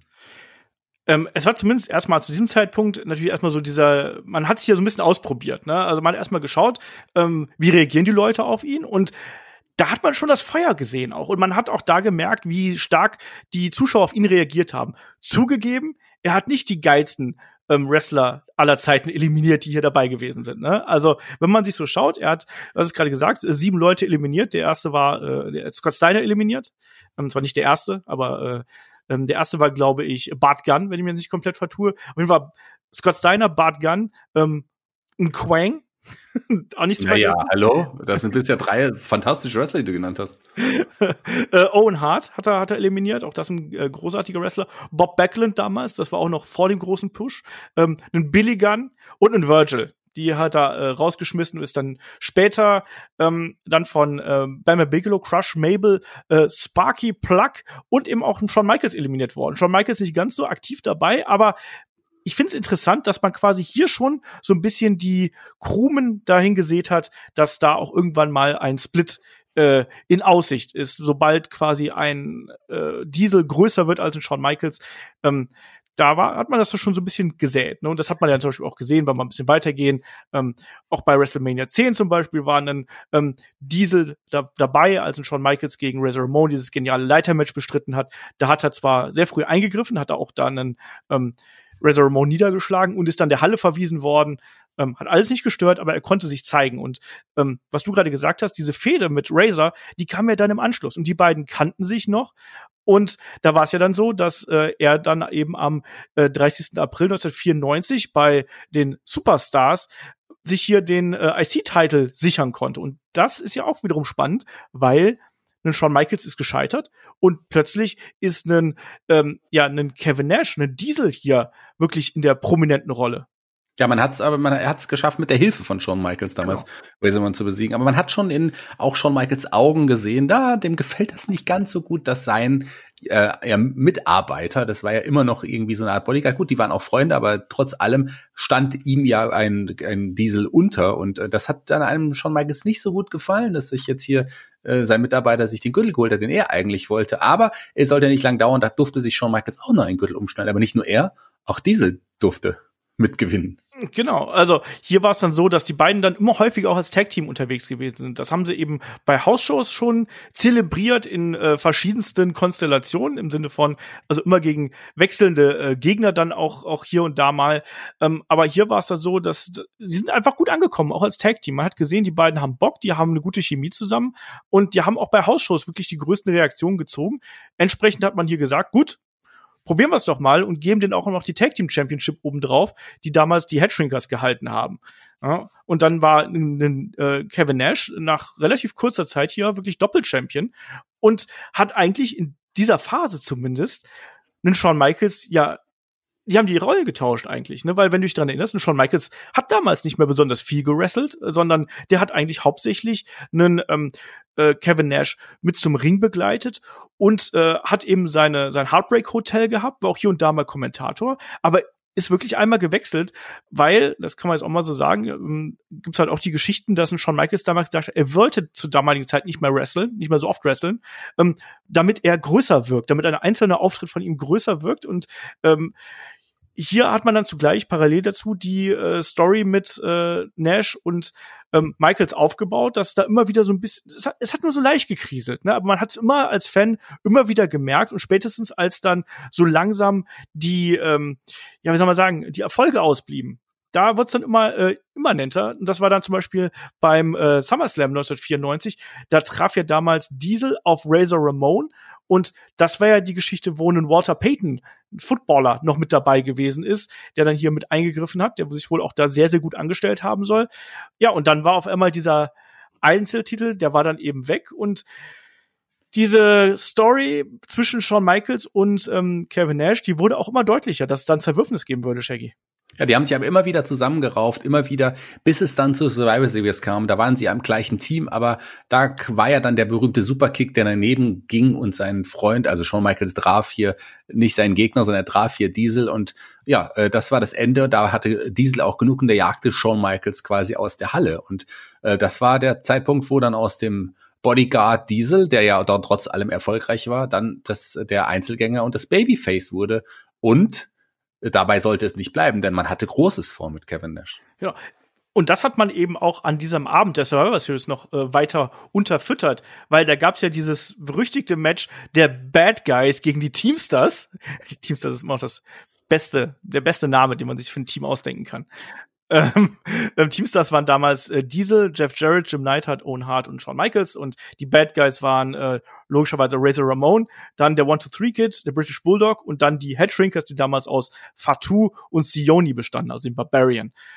Ähm, das Ding ging hier aber nicht besonders, äh, also das, das endete nicht clean im klassischen Sinne, sondern hier war es dann eben so, dass ähm, ein Kevin Nash hier wirklich mit seinen Gegnern aufgeräumt hat. Und Kevin Nash hat innerhalb von ähm, knapp einer Minute 30 hier ähm, drei Leute eliminiert. Also hat erstmal Fatou rausgeschossen, hat dann äh, einen ähm, One-Two-Three-Kid äh, raus, raus befördert und dann eben auch einen Sioni und im Anschluss dann eben auch noch für, beim British Bulldog hier ähm, für ja für das Ende gesorgt. Und äh, er, hatte quasi diesen starken Push im Hintergrund. Dann gab es diese Aktion mit Shawn Michaels und ähm, dann, äh, Diesel hat die auch nicht verloren, sondern es gab ja dann im Team der Teamstars gab es ja dann großes Ungemach, die haben sich alle gestritten und dann ist ja das komplette Team ausgeschieden, also ausgezählt worden. Die sind alle und raus und hinterher quasi. Genau, und am Ende war es dann ein Shawn Michaels, der hier, äh, äh, Quatsch, ein Razor Ramon, der hier natürlich dann als äh, Soul Survivor übrig geblieben ist.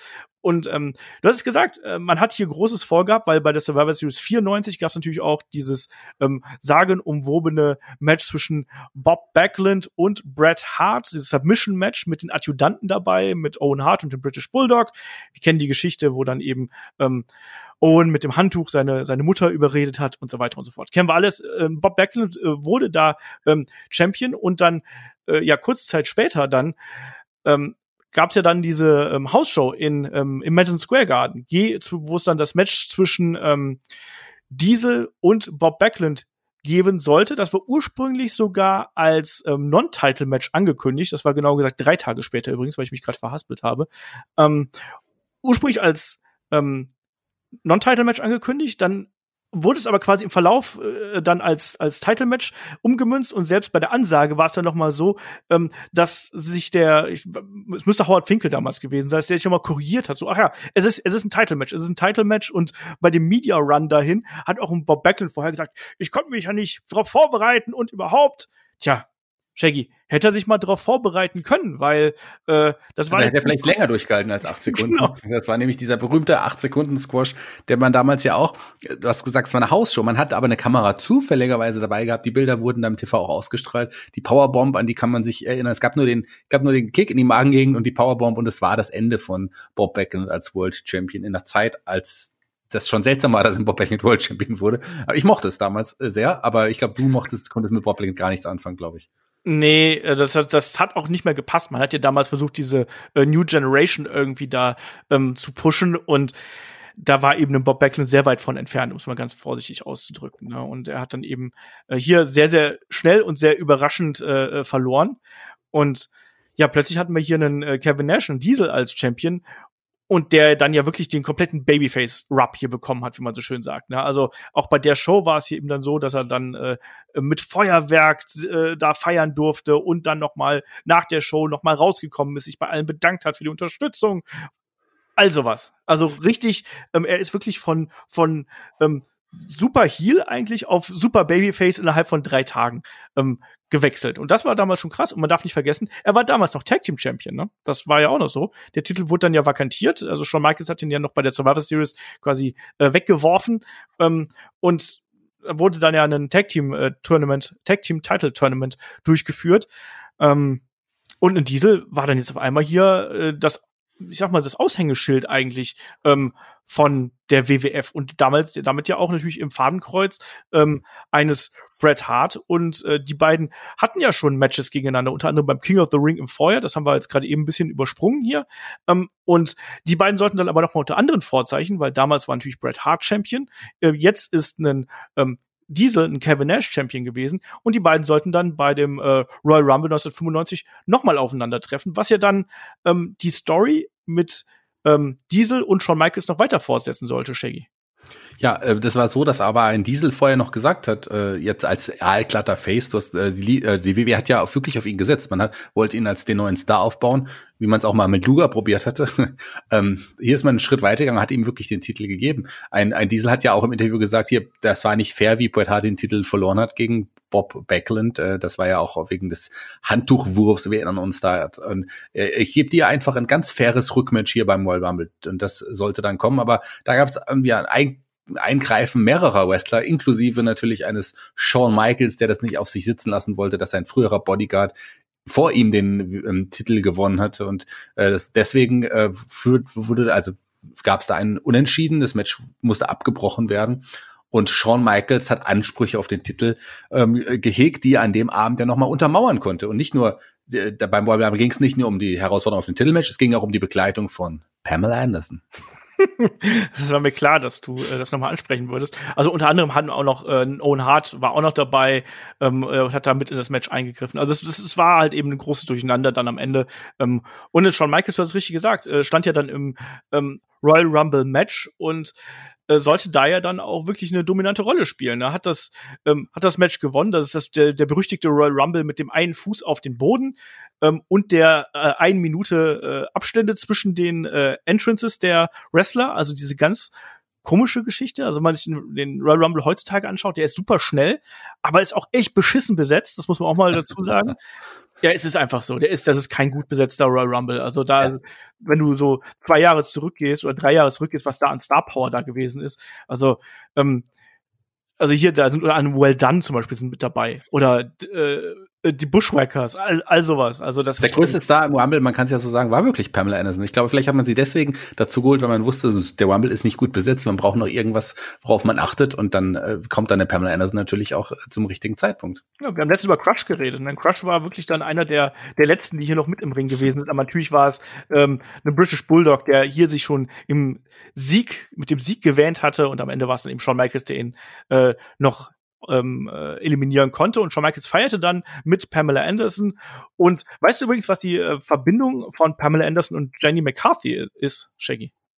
Ähm, Jetzt sag nicht, sie sind beide blond. beide große Brüste. Jetzt ist es schon soweit, Shaggy. ja, was, was, was wird die Verbindung sein? Ähm, was, vielleicht, die sind nicht verwandt. Nein, die haben beide denselben Agenten gehabt. Ach so. Das ist ganz, ganz, ganz, ganz simpel. Und damit, deswegen hat WWF die beiden quasi ähm, relativ problemlos hier dann für den äh, für die ganz große Geschichte für WrestleMania bekommen. Weil WrestleMania 11 stand natürlich vor der Tür. Es sollte das ähm, Match zwischen Shawn Michaels und einem äh, Kevin Nash und einem Diesel geben hier um den Titel. Aber, das muss man auch mal sagen, natürlich nicht der Main Event, ne? Ähm, sondern da war es ja dann so, äh, dass ähm, da waren ja dann ein guter Bam Bam Bigelow war da natürlich äh, und ein äh, Lawrence Taylor waren da natürlich ähm, davor und Shaggy, was wir auch nicht vergessen dürfen, nun Shawn Michaels war ja auch zum damaligen Zeitpunkt schon nicht mal allein unterwegs, ne? Also nicht nicht nur Pamela Anderson war ja äh, theoretisch dabei, sondern wir hatten ja auch noch einen Rückkehrer gehabt, einen ebenfalls großgewachsenen Mann, der hier als Bodyguard fungieren sollte. Ja, Pamela Anderson ist es ja dann noch nicht geworden. Die hat ja dann auch einen Kevin Nash äh, begleitet und Jenny McCarthy hat dann statt äh, ähm, einen Shawn Michaels zum Ring begleitet, wobei ich also letzten Endes wäre es mir egal, wer von beiden das wäre. Egal, jedenfalls noch besser und das finde ich noch, noch besser als die beiden. Ich als großer Sid-Fan, äh, ja, der mittlerweile in Psycho Sid umbenannte Sid ähm, hatte seine Rückkehr gefeiert und war der neue Bodyguard von Shawn Michaels. Quasi die Rolle, die ein Diesel zuvor hatte. Das war schon interessant, weil man den kannte man. Das war ja auch ein, ein großer Name. Das war eine Überraschung und äh, das war aber auch schon der Startschuss auch für eine längere Storyline, die man mit Sid dann letzten Endes vorhatte, weil ein Michaels ist ja nach der nach der nach äh, nach der WrestleMania Match dann auch den gleichen Weg gegangen. Äh, ja, genau. Shawn Michaels dann ja auch äh, quasi mit dem äh, äh, Babyface-Turn natürlich, dann nach diesem äh, wirklich guten Match übrigens bei WrestleMania, ein, äh, bei WrestleMania 11, ähm, zwischen den beiden. Das war ein äh, sehr, sehr schönes, anzusehendes Match, ähm, bei dem auch gerade Shawn Michaels natürlich gezeigt hat, was er kann, das muss man auch sagen. Und dann Kevin Nash äh, war ja durchaus jetzt immer jemand, der gewisse technische Limitierungen ähm, mitgebracht hat. Und äh, ja, hier war es dann eben so, dass äh, konnte sich dann eben trotzdem durchsetzen. Aber wenn man jetzt mal so schaut, welche großen Matches ein äh, Diesel bis dato bestritten hat, dann muss man halt eben ähm, dieses Match auf jeden Fall nennen und eben beispielsweise auch das Match gegen den Bret Hart beim King of the Ring.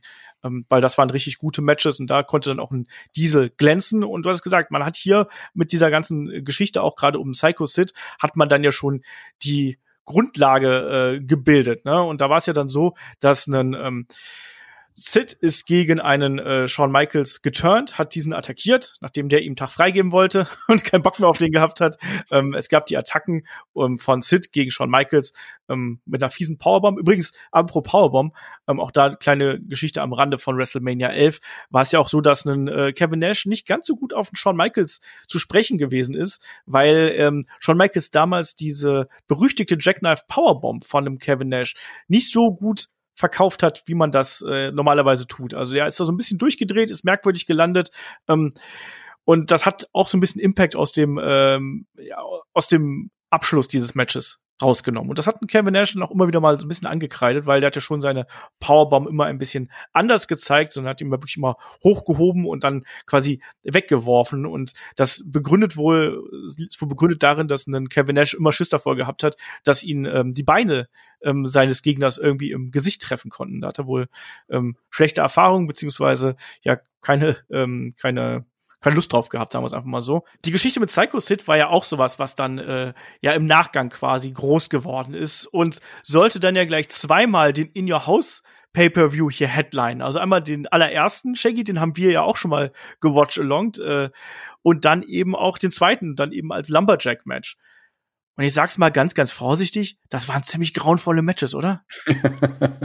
ja, aber ähm, äh, ja, das stimmt. Aber das Lumberjack-Match hatte ja auch noch äh, noch eine Besonderheit, ähm, die, die ich da noch erwähnen möchte, weil hier stand ja auch einer, sein zukünftiger Gegner für den SummerSlam, der wahrscheinlich schlechteste WWE oder WWF Pay-per-View Main Event aller Zeiten, Leute. Wenn ich das jetzt so sage, dann meine ich dieses Match. Ähm, der war ja auch einer der Lumberjacks und da ging es ja auch schon so ein bisschen los. Ja, ja, ja, ja, ja. Der König. der König, der König, ja, das war diese komische Fehde damals auch, äh, dass man da sich überlegt hatte, man müsste irgendwie den Mabel pushen und man brauchte da einen, äh, ja, einen, einen, einen neuen Star quasi irgendwo. Tja, nicht, nicht ganz so geil. Sagen wir es einfach mal ganz, ganz ähm, vorsichtig. Ne? Ähm, äh, vor allem, äh, wenn man jetzt mal so ein bisschen äh, ein bisschen in andere Richtung blickt, also in die, in die Vorgeschichte vom King of the Ring, da war es ja dann auch noch so, dass ein Kevin Nash ja sich ja im, im Vorfeld ja auch noch wirklich an einem, äh, am Ellenbogen ähm, hier verletzt hat. Ne? Also ähm, weil ich glaube auch bei einer Powerbomb von äh, Sid, wo er dann äh, falsch gelandet ist, auf dem ganz merkwürdig auf dem Ellenbogen und er ist ja dann wirklich erstmal eine Zeit lang ausgefallen und ist dann ja, wenn man sich den äh, King of the Ring 95 äh, anschaut, wo er ja dann mit Bam Bam Bigelow gegen Sid und ähm, Tatanka damals angetreten ist. So war es, yes. genau. Ähm, und da ist er ja auch mit, mit einem dicken, mit einem dicken Verband ähm, äh, auf, aufmarschiert irgendwo. Aber das ging halt eben noch alles. Und dann, ja, nach einer großen Fehde gegen Sid folgte dann eben die große Fehde gegen Mabel. Und das mündete dann eben in der, ja, in der äh, Match-Ansetzung beim SummerSlam. Dazwischen war ja auch noch der Heel-Turn von einem British Bulldog, den man ja hier auch mit noch mit reingeschmissen hat. Aber ja, ach, gilt bis heute als einer der, der miesesten Main Events, die wir beim King of the Ring, ähm, äh, Quatsch, beim King of the Ring, beim äh, SummerSlam jemals gehabt haben. Und ähm, auch da, wenn man sich mal dieses Match anschaut, ich habe heute noch mal reingeschaut, gibt es einen wirklich gruseligen Moment. Ähm, weißt du, welchen ich meine? Ich meine nicht, ja. als, als äh, Lex Luger eingegriffen hat und Mo verprügelt hat. Okay, daran habe ich aber gedacht. äh, nein, sondern ähm, es gab einen Moment, da ist, ähm, ähm, da gab so es so eine, so eine Sleeper-Hold-Sequenz am Boden und da ist ein äh, Mabel ähm, Kevin Nash einfach mal ungebremst in den Rücken gesprungen. Also hat sich quasi einfach wie so ein Bonsai-Drop einfach mal in den Rücken gesetzt.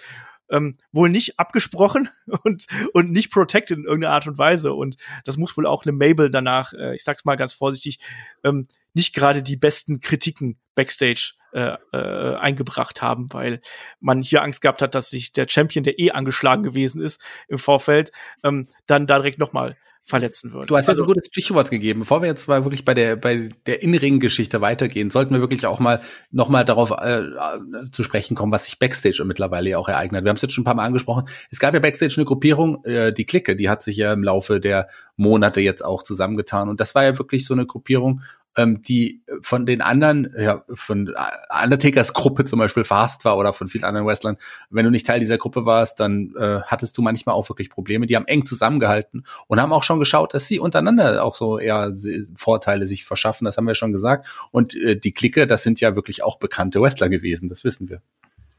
Genau, und da waren natürlich auch noch äh, ja, natürlich die beiden hier dabei, da war noch ein Razor Ramon mit dabei, da war ein One Two Three Kid mit dabei, und dann noch so ein paar, ich sag mal, Ehrenmitglieder, die so ein bisschen zum äh, Dunstkreis ähm, dieser ganzen Gruppierung gehört hat, wie ein Aldo Montoya zum Beispiel und noch ein paar andere dann später im Verlauf. Aber die haben natürlich da schon hier das Geschehen. Triple H vielleicht. Auch. Triple H hatten wir auch noch, stimmt. Den könnte man auch mal nennen, genau. Ja, hast recht. Und der war auch nicht Dunstkreis, sondern der war dann eben auch äh, harter ja. Kern tatsächlich. Ja. Muss man ganz klar so sagen. Ähm, ja, die haben natürlich dann schon äh, hier dominiert und auch gerade ähm, diese Tag Team Matches, One Two Three Kid und Razor Ramon gegen ähm, Kevin Nash und Shawn Michaels dann in, der, in ein paar Jahre davor ähm, haben da schon auch in der Hausshows, die haben gut gezogen, die es waren gute Matches, unterhaltsame Matches, ähm, das war schon wichtig. Und diese Verbindung von Diesel und Shawn Michaels, die hat man dann ja auch im späteren Verlauf des Jahres 1995 nochmal aufleben lassen, Shaggy, weil das hat man ja versucht, die hier auch ins Tag Team Title ähm, Rennen zu schicken, die äh, Two Dudes äh, with Attitudes ja fast als Multi-Champion hier unterwegs. Ja, es gab ja bei In Your House 3 gab es ja dieses Match gegen die damaligen WWF Tag Team Champions, die waren bestanden aus Owen Hart und Yokozuna und die hatten die Tag Team Gürtel ein. Shawn Michaels hatte sich im Vorfeld den Intercontinental Titel auch mal wieder gesichert und Diesel, wir wissen's, der war noch World Champion und in dem Match sollte es sein, alle Titel standen auf dem Spiel. Das heißt, die, äh, auch ein Diesel oder auch ein Shawn Michaels konnten ihre äh, Single Titel verlieren. Ebenso ging es ja um die Tag Team Gürtel der anderen. Zumindest war es ursprünglich so gedacht. Genau, so war es ursprünglich gedacht. Einen ähm, äh, einen Owen Hart, tauchte dann aber nicht in der Halle auf. Stattdessen äh, sprang dann ein, ich habe es gerade gesagt, ein hier geturnter Davy Boy Smith hier ein. Ähm, Owen Hart tauchte dann später im Match quasi wieder auf. Auf einmal war er wieder da, wurde, ähm, wurde gepinnt von Diesel und man hat gedacht, Mensch, jetzt haben hier Diesel und Shawn Michaels alle Titel, das äh, war aber dann nicht allzu lang, sondern äh, dann schon bei, äh, bei Raw wurde der Titel dann wieder aberkannt und ähm, ja, der Titel ging quasi wieder zurück. Schließlich war ja äh, Owen Hart kein regulärer Teil dieses Matches. Man muss natürlich dazu sagen, Shaggy, ähm, dass zu dieser Zeit da lief das eher so durchwachsen, ähm, das, das Geschäft bei der WWF, oder? Also, weil das ist ja bis heute so ein Vorwurf, den man dem Kevin Nash macht, dass er eigentlich ähm, einer der Champions gewesen ist, die gerade bei Hausshows ähm, mit am wenigsten Publikum gezogen haben. Ja, also es lief nicht nur nicht gut, es, die, die, äh, die Zuschauerzahlen gingen drastisch zurück, zumindest was auch Live-Events vor allem anging.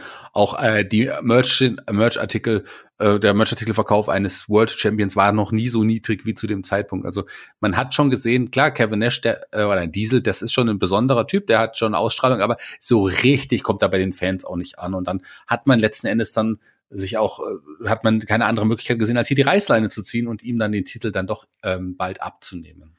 Genau, ich frag dich jetzt aber nochmal, wie fandest du diesen Title Reign eigentlich von einem äh, Kevin Nash, von einem Diesel? Das ist ein einziger WWF, WWE-Titel äh, Run, den er hier eben bekommen hat. Äh, sehr, sehr lang, mit äh, gut über äh, fast einem Jahr. Ähm, wie hast du das damals gesehen? Weil man hat ja schon diesen ähm, Badass-Charakter, den er damals gehabt hat, den hat man ja schon sehr, sehr runtergedampft und er war ja schon einfach der absolute Babyface. Der hat gegrinst, der hat Babys geküsst und äh, weiß ich nicht was. Also viel, viel glatter und langweiliger geht's ja eigentlich gar nicht. Ich weiß nicht, ob ich jeden cool finde, der Babys küsst. Das kommt immer darauf an. Ähm, aber das ist ein anderes Thema. Jedenfalls.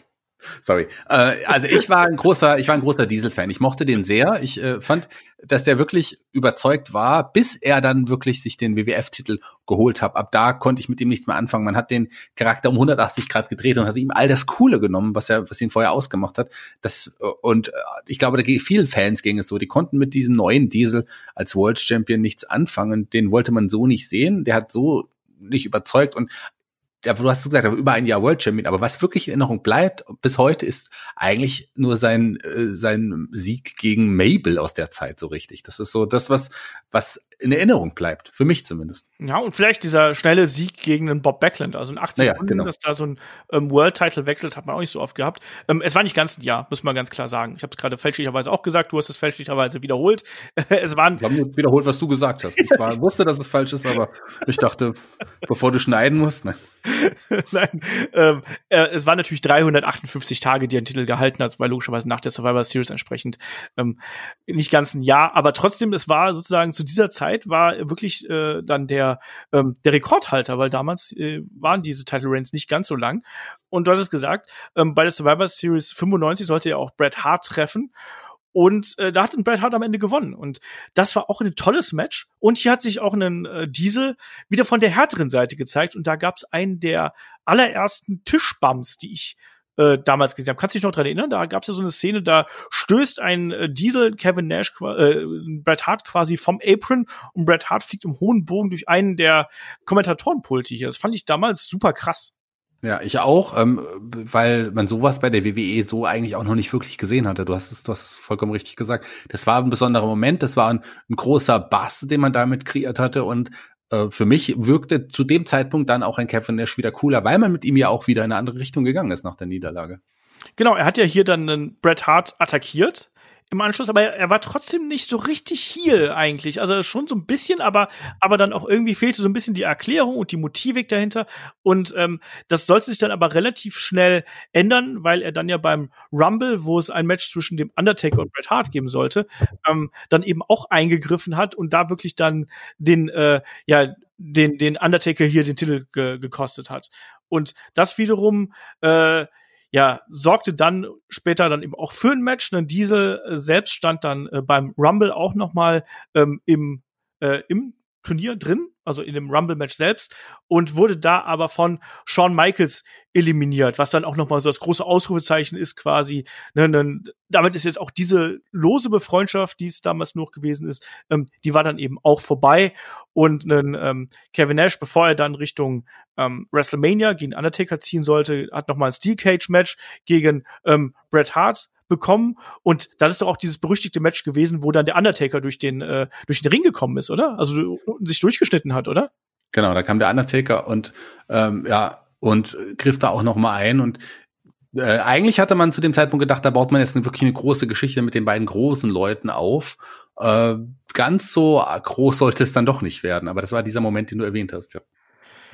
Ja, ähm, weiter ging es in Richtung Richtung WrestleMania. Und man hat gesehen, dass ein, ein Kevin Nash hier schon so langsam äh, also ich weiß nicht, ich hatte das, ich hatte auch als als Zuschauer damals schon das Gefühl, dass er eher so ein bisschen unzufrieden ist. Also klar, die äh, die Matches waren noch alle okay. Man, Kevin Nash hat nie die fünf Sterne Dinge abgeliefert, aber irgendwas hat hier ein bisschen gefehlt und man hatte auch ein bisschen das Gefühl gehabt, dass hier die die kreative Richtung so ein bisschen gefehlt hat und so eine Mischung aus, ich sag's mal fehlender Motivation und fehlender kreativer Richtung glaubst du, da hatte da schon die, die hatten da schon die Offerten von WCW was mit zu tun, dass selbst man so am TV diesen Eindruck bekommen hat? Das war ja der Moment, wo auch ein, ein Vertrag von Kevin Nash so langsam ausgelaufen ist. Und man hat ja auch schon mitbekommen, dass äh, die WCW damals ja schon ihre Finger ausge, ausgestreckt hat in, zu, in Richtung verschiedener WWE oder WWF-Talente damals. Ich meine, Hogan, äh, Savage, das wissen wir, die waren schon da, aber da, äh, die hatten ja auch, die hatten immer noch lose Kontakte und ich glaube, also so hieß es zumindest,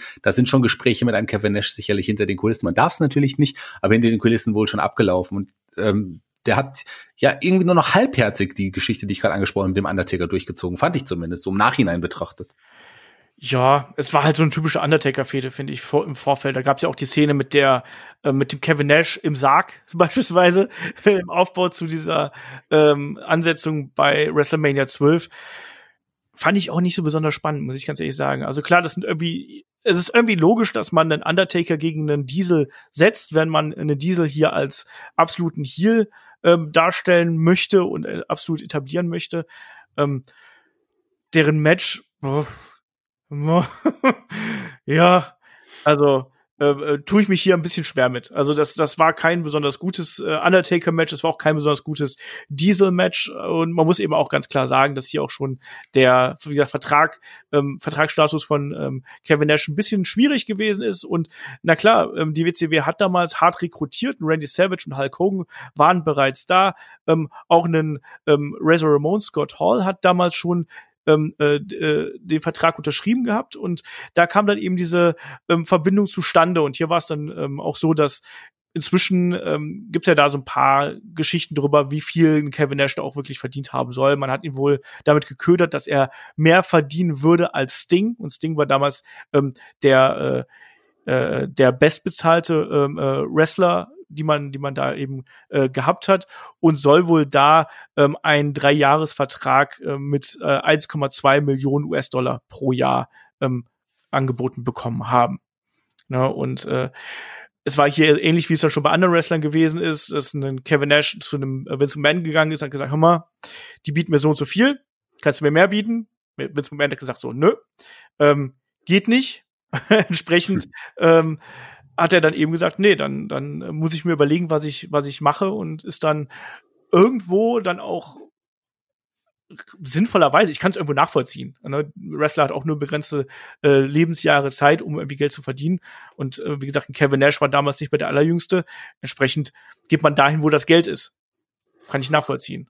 Ja, gerade so, äh, macht auch so ein bisschen so den Eindruck, dass er dann immer mal dahin gegangen ist, wo er sich dann auch wohlgefühlt hat, wo er möglicherweise mehr Geld bekommen hat, wo man mehr auf ihn gesetzt hat. Weil man hat ja gemerkt, der Topstar, der Topstar der WWE, der ist er nicht geworden. Das hat, hat nicht gereicht bei ihm und da wollte es woanders probieren. Und klar, wenn du ja wirklich auch so, so viel Geld äh, versprochen bekommst, dann äh, in seiner Position kann ich auch absolut nachvollziehen, dass er das dann auch so angenommen hat. Also warum auch nicht?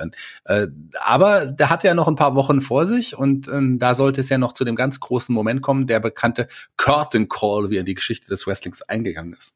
Genau, erstmal gab es natürlich dann den äh, ja noch eine kurze Fehde mit Shawn Michaels, quasi auf dem Weg raus. Musste das ja noch sein, ähm, dass man da hier noch die äh, äh, diese Fehde der beiden noch mal äh, aufgreift quasi, weil da gab es dann auch noch mal bei Good Friends bei der Enemies sind die beiden noch mal aufeinander ähm, getroffen. Das war damals ein äh, herausragendes Match von Kevin Nash, auch von vielen als wirklich das beste Match in seiner Karriere hier bezeichnet gegen Shawn Michaels. No Holds Barred hieß es damals und da ging nicht nur ein Kommentatorenpuls zu Bruch, also durch eine Powerbomb und äh, da kam auch noch ein, ja, wie nennt man es dann, eine Beinprothese von Mad Dog Vachon hier äh, zum Einsatz. Also ganz krude Sache, aber ein starkes Match zwischen den beiden. So ein kleiner Geheimtipp, wenn man sich so in der Karriere von Kevin Nash umschaut. Und natürlich der Curtain Call. Da haben wir schon diverse Male drüber ähm, gesprochen. Im Madison Square Garden damals, da sollte es ja im Main Event Shawn Michaels gegen Diesel heißen. Und ähm, am gleichen Abend traten auch Hunter Hearst Helmsley und ähm, Scott Hall, Razor Ramon aufeinander. Und ja, hier war es dann eben so, dass sich die vier Freunde dann äh, nach dem Match, nach getaner Arbeit quasi dann im Ring getroffen haben. Und es gab die Umarmung, den Kayfabe-Bruch, also den Bruch der Rollen. Ähm, unter den Freunden und unter den Wrestlern und das war natürlich was, was damals äh, absolut verhasst gewesen ist und natürlich dann auch äh, für ja, wirklich Aufruhr ähm, gesorgt hat, muss man sagen. Aber Curtain Call haben wir schon diverse Male drüber gesprochen. War aber natürlich was, was auch dem Image eines Kevin Nash, glaube ich, ganz gut getan hat. Oder wie siehst du das? Ähm, dem Image nach außen wahrscheinlich, oder was meinst du da genau? Ja, ich meine so, dass, also dieses Rebellenhafte, so meine ich das. Gerade bei den, bei den Smart Marks, die es ja damals auch schon gegeben hat.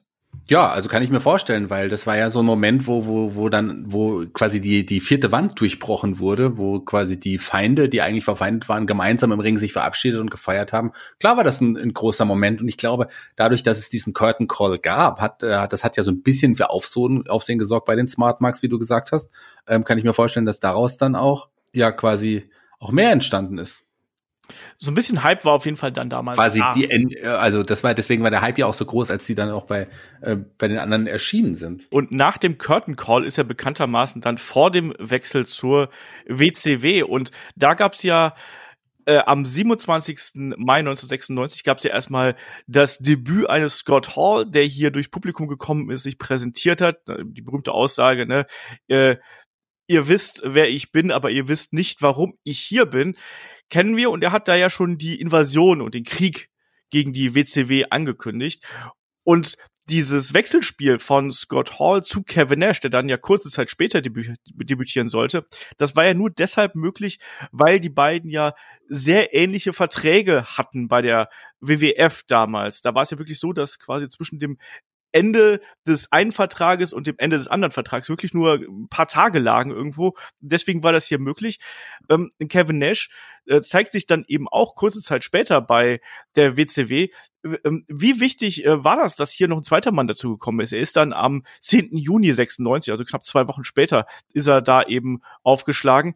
Ähm, wie wichtig war das, dass wir hier diese zwei großen Namen gehabt haben? Wir haben natürlich schon sehr, sehr oft über die NWO gesprochen, über all das, was damit zusammenhängt, aber ähm, erklär das nochmal aus deiner Perspektive.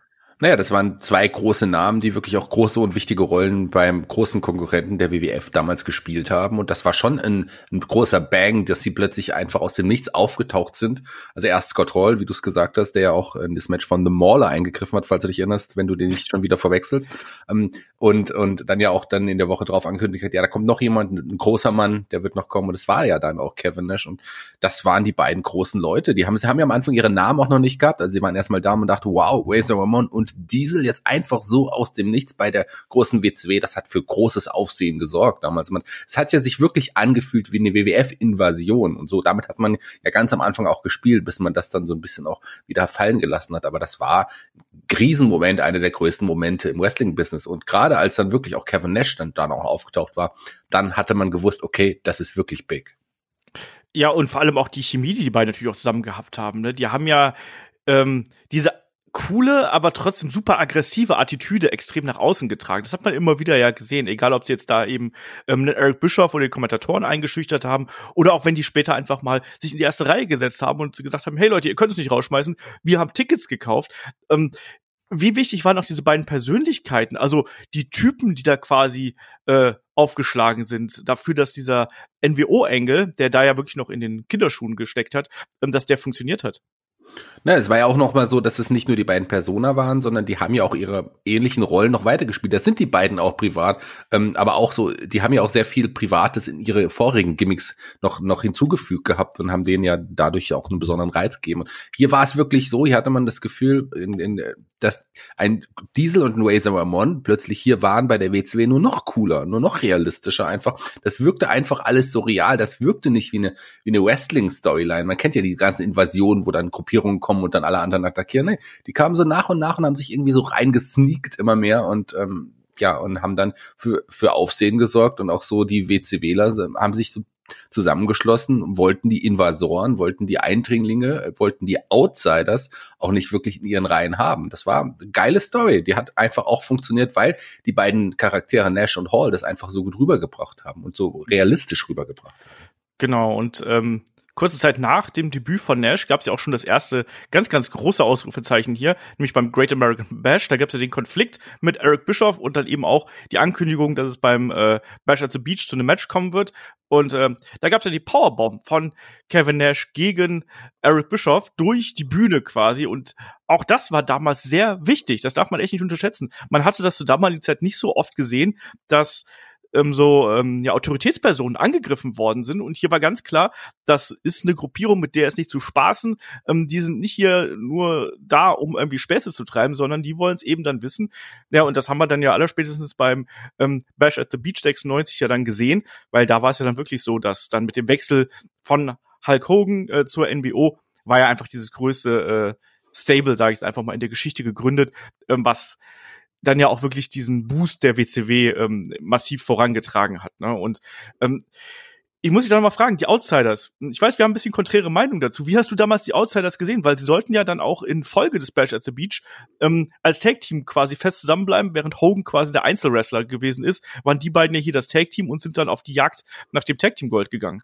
Ja, ich fand die Outsiders schon sehr, sehr cool als Team. Und aber ich meiner Meinung nach überragen sie natürlich auch die anderen Teams, weil die beiden, das waren große Single-Stars, die jetzt auch zusammen, ja auch jetzt Jagd gemacht haben auf die Tag-Team-Gürtel der, der WCW. Für mich wirken sie immer größer als alle, als alle ihre Gegner, wirken größer als Harlem Heat. Das war ein cooles, etabliertes Team, wirken sogar größer als die Steiner Brothers. Auch die waren ein, gro ein großes, etabliertes Team. Aber das war nicht die, das war ein großer Tag-Team-Name das war im Einzelbereich, äh, hatten die nie großes Aufsehen gesorgt. Und gerade weil man ja auch die WWE mitgemacht hat, da waren es ein ehemaliger World Champion, ein ehemaliger mehrfacher Intercontinental Champion, das waren große, einfach riesengroße Namen. Und die zusammen im Tag Team wirkten für mich einfach größer als die Tag Team Division der WCW als einzelnen Teams bei mir war es eben so, ich habe die nie so richtig als Tag-Team gesehen. Ich finde, das waren immer zwei Einzelwrestler, die gut zusammen als Team funktioniert haben aber für so ein richtiges Tag-Team haben mir da eben auch noch so die Spezialmanöver gefehlt und irgendwie so, ähm, dass man das Gefühl gehabt hat, das wäre ein Tag-Team, sondern für mich waren das immer zwei hervorragende Einzelwrestler, die wir hier dann eben gesehen haben und ähm, nicht unbedingt ähm, ein klassisches Tag-Team. Aber die Outsiders, eines der absolut dominantesten Teams, das war jetzt eine ganz subjektive Einschätzung, die ich damals gehabt habe. Ähm, aus heutiger Sicht muss man natürlich sagen, die Outsiders, ähm, ja, eines der prägendsten Teams während dieser Zeit und auch eines der wichtigsten, weil die haben wirklich halt auch Quote gezogen und ähm, das sieht man dann eben auch in den Match-Ansetzungen, wenn wir jetzt allein mal die Pay-per-Views durchgehen. Bei Hawk Wild besiegen die Outsiders Sting und Lex Luger quasi im Nachgang von ähm, dem äh, Bash at the Beach Match. Dann bei Fall Brawl haben wir natürlich die NWO gegen die WCW, also NWO damals bestehend aus Hogan, Scott Hall, ähm, Kevin Nash und dem NWO. Sting damals, wir kennen diese Geschichte mit dem Vertrauensbruch innerhalb der WCW. Bei der WCW traten dann an Lex Luger, Ric Flair, Arn Anderson und dann eben der echte Sting, der dann ja die Halle verlassen hat, nachdem er die NWO hier in ihre Schranken verwiesen hat. Ähm, auch das, auch das sehr, sehr wichtig natürlich, diese äh, Sting-Geschichte innerhalb der WCW-Historie. Ähm, aber trotzdem, ähm, dass hier Nash und Hall quasi erstmal als Tag Team unterwegs gewesen sind und auch da sehr dominant gewesen sind, ähm, war auch extrem wichtig natürlich. Und wir haben es dann gesehen beim Halloween Havoc 96 haben sie sich dann auch das äh, Tag Team Gold von Harlem Heat geholt. Und Shaggy, das sollte nicht das einzige Mal äh, sein, wo sie dann eben Tag Team Gold sich sichern, weil die haben ja dann wirklich über lange Zeit auch das, die Tag Team Division hier dominiert. Ja, ganz klar. Sie haben sie aber auch ab und an mal verloren, so dachte man. Aber da war ja mittlerweile auch ein Eric Bischoff äh, jemand, der dann gesagt hat, nee, nee, das ist jetzt vakant. Ähm, die behalten ihre Gürtel. Und man hat dann über Tricks angewendet, dass sie ihre Gürtel auch immer noch behalten durften. Ja, das ist halt wirklich so. Also wenn man sich so die Titelregentschaft anschaut, da sind viele kurzzeitige Titelwechsel auch mal drin.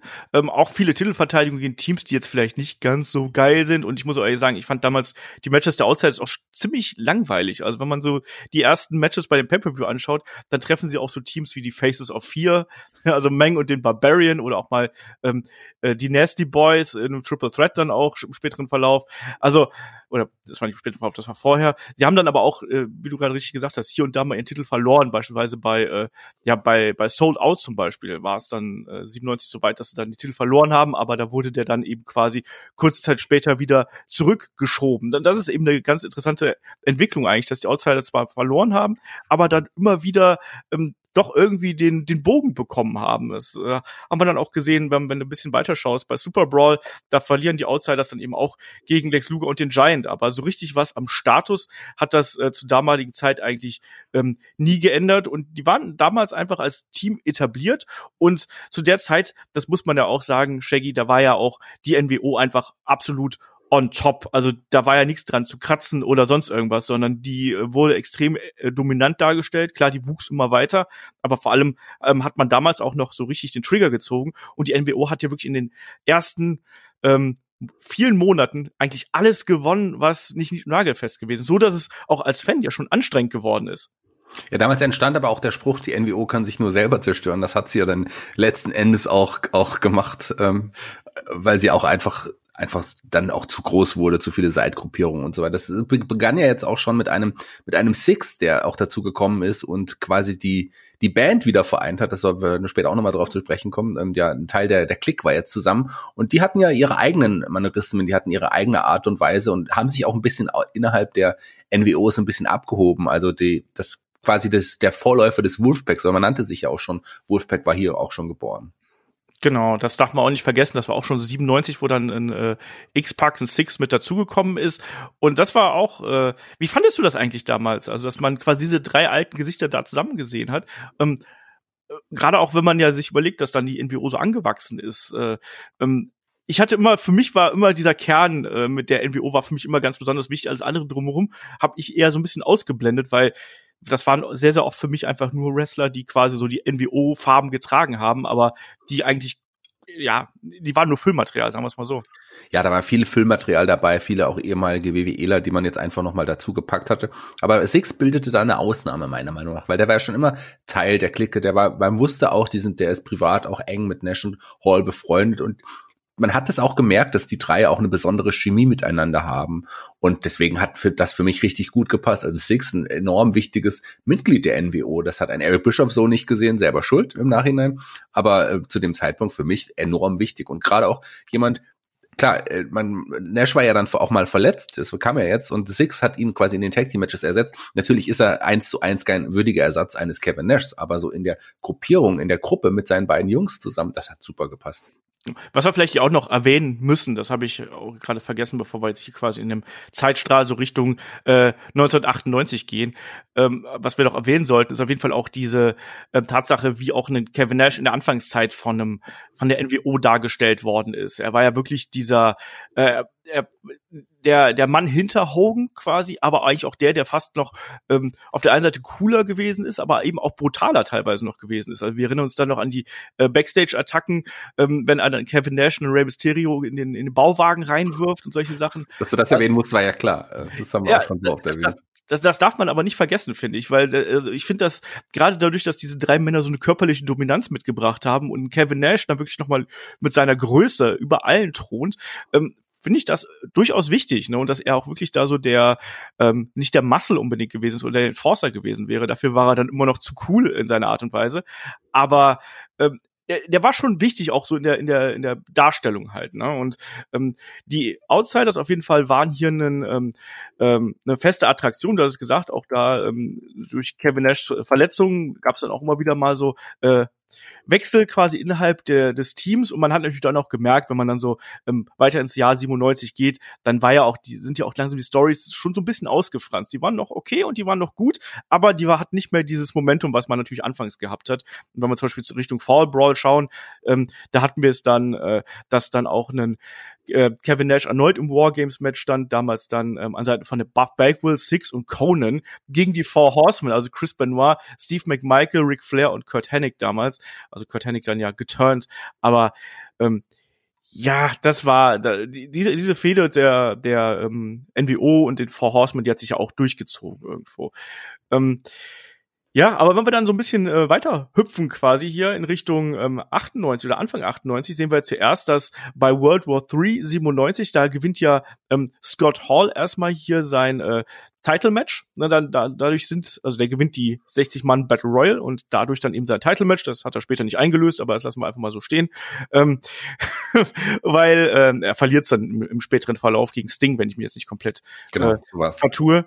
Und ähm, ja, dadurch ist natürlich ein, ein Kevin Nash auch äh, so ein bisschen also man hat dadurch die Auszeit ein bisschen getrennt, sagen wir es einfach mal so. Wie gesagt, Kevin Nash war dann zwischenzeitlich verletzt und ich glaube, die nächste große Geschichte, die wir hier anmerken müssen, ähm, die ist dann die Story mit äh, dem Giant. Und das war dann eben Anfang äh, 1998 und eben dann ja Sold Out und die berüchtigte Powerbomb, die fast die Karriere vom Giant beendet hätte. Äh, ja, bevor sie so richtig losgegangen ist letzten Endes, da war ja auch noch relativ jung. War so, dass der Giant ja zeitweise Mitglied auch der NWO war, der mittlerweile wieder aus der Gruppierung draußen und eine, die beiden großen Jungs haben eine, eine Fehde miteinander gehabt und das sollte in diesem Match münden, aber die Powerbomb, die in Kevin Nash ansetzen wollte, die hat nicht richtig gesessen, ist ein bisschen abgerutscht und der Giant ist wirklich unglücklich, mehr als unglücklich auf dem Nacken gelandet. Das sah heftig aus und das hätte, wenn es noch schlimmer geworden wäre, sicherlich die Karriere eines, mindestens die Karriere eines, eines ähm, Big Shows eines ähm, Paul Whites, eines The Giants beenden müssen. Aber Glück im Unglück. Genau, und man hat natürlich dann daraus eine Storyline gemacht. Ne? Das muss man auch sagen, hat es dann sofort aufgegriffen. Ähm, äh, es, es war eine, eine längere Geschichte, wo dann die Powerbomb auch phasenweise verboten worden ist, ähm, dann aber natürlich doch eingesetzt worden ist hinter dem Rücken des Ringrichters und so als ich nenne mal als neuen Piledriver verkauft worden ist. Ähm, die Fehde der beiden ging dann einige Monate, weil der Giant zwischenzeitlich auch mal ein bisschen ähm, ja raus aus dem ganzen Geschehen war. Aber äh, was dann dann im Anschluss kam, das ist dann was, das haben wir ja auch schon bei äh, bei Head to Head einige Male besprochen. Das ist so das aufkeimende Zerwürfnis der äh, der NWO, weil du hast gerade gesagt, das Wolfpack hatten wir schon und so langsam haben sich da auch die zwei Gruppierungen ähm, rauskristallisiert und es gab so ein bisschen ähm, eher Ärger um die Führung hier innerhalb der NWO. Und dann, äh, Hulk Hogan war da nicht mehr ganz unangefochten und vor allem auch ein Kevin Nash hat da langsam einen auf, auf dicke Hose gemacht, sage ich einfach mal. Na, du hast es ja auch schon angesprochen. Irgendwann Kevin Nash war ja immer so heimlich der Mann hinter Hogan, der eigentlich coolere Anführer, wenn man so will, der, der die Geschäfte geführt hat, wenn Hogan mal nicht da war. Aber letzten Endes war es auch so jemand, den man auch als Anführer äh, gerne gesehen hat, weil der wirklich auch eine Menge Ausstrahlung hatte und äh, das auch äh, offen auch wirklich darstellen konnte. Mir hat es total gut gefallen, die Darstellung eines Nash zu der Zeit. Und der hat immer mehr Hogan, also man die Hogan hat sich die NWO auch so ein bisschen benutzt, um sich besser darzustellen. So, so, so hat es Kevin Nash damals auch immer argumentiert. Und das wollte Kevin Nash nicht zulassen. Und da hat er quasi am Thron eines Hogans gerüttelt. Und äh, das sollte ja dazu führen, dass nicht nur der, der, das Rüttel am Thron so stark war, dass ein Riss durch die NWO ging und man plötzlich ja zwei NWO-Gruppierungen hatte. Ja, da wurde nicht nur am Thron gerüttelt, da wurde auch äh, der Thron ordentlich mit der Powerbomb irgendwie durchgeschüttelt. Ähm, das war dann am 20. Äh, April 1998. Da gab es ein Match zwischen Hogan und äh, Randy Savage, der äh, damals den äh, WCW World Heavyweight Championship gewonnen hatte. Und ja, da gab es dann eben das endgültige Eingreifen hier von äh, Kevin Nash auf äh, Seiten von äh, Randy Savage und dadurch auch dieser Bruch innerhalb der NWO, der dann, der, der war schon immer da, der spielte immer irgendwo mit. Man wusste, man, das ist ja bei jeder Gruppierung irgendwie so, wenn die mal da ist, dann weiß man, irgendwann muss die auch auseinanderbrechen. Und hier hat man es dann eben so gemacht, dass man daraus zwei Gruppierungen gemacht hat. Auf der einen Seite die schwarz-weiße NWO und auf der anderen Seite eben die rot, das rot-schwarze Wolfpack quasi. Und ähm, da waren anfangs ja auch Leute wie eben einen, einen Conan, einen Randy Savage und auch noch einen Kurt Hennig dabei, der nicht allzu lang äh, da äh, dabei gewesen ist. Und man hat sich dann immer gefragt, wie ist denn das eigentlich jetzt mit Scott Hall? Weil man wusste ja um diese Verbindung der beiden. Und ja, Shaggy, auch da hat man sich dann was einfallen lassen, aber ich finde diese äh, Geschichte mit Scott Hall und Kevin Nash, ähm, die jetzt hier quasi anfing, dieser Bruch der beiden, ähm, dann auch im Hintergrund, dass man dann hinterher die ähm, Drogengeschichte und die Alkoholprobleme eines Scott Hall mit hier in die äh, Storyline integriert hat. Ui, das fand ich ein bisschen schwierig. Ja, fand ich auch schwierig und hätte auf jeden Fall auch nicht sein müssen. Also unterm Strich äh, sagen wir einfach mal, dass ein Hall sich nicht auf die Seite von Nash gestellt hat und sich eher gegen ihn dann gestellt hat. Da gab es ja dann auch ein Match der beiden gegeneinander. Und aber Aaron Scott Hall war auch nicht in der Verfassung seines Lebens. Der war da zeitweise auch ein bisschen draußen.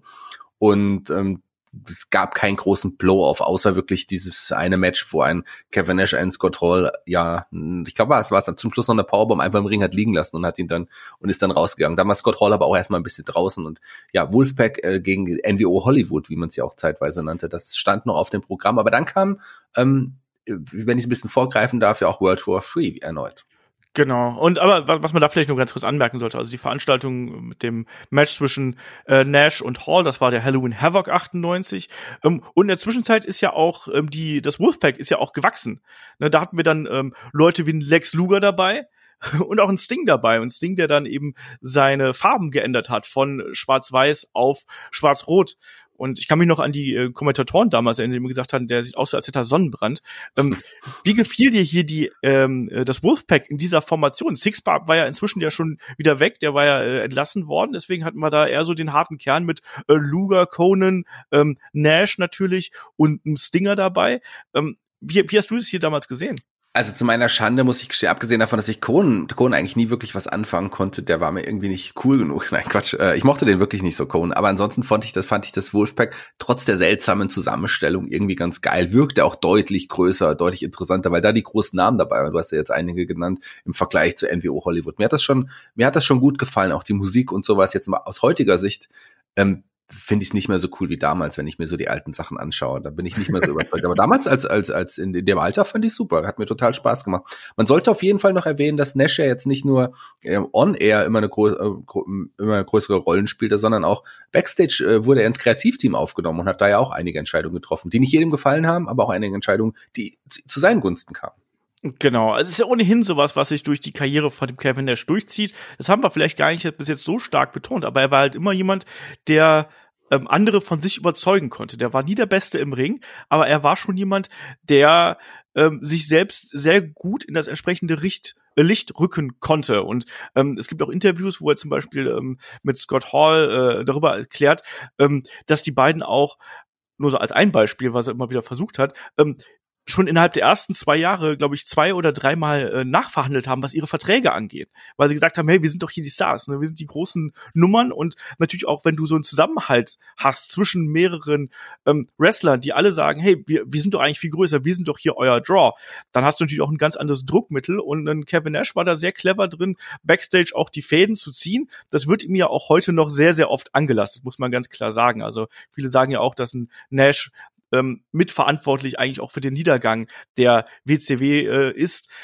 Nash bestreitet das. Nash sagt natürlich auch so, die wär, das Ding wäre so oder so vor die Hunde gegangen. Ich habe nur meinen Profit rausgeschlagen, so äh, mehr oder weniger.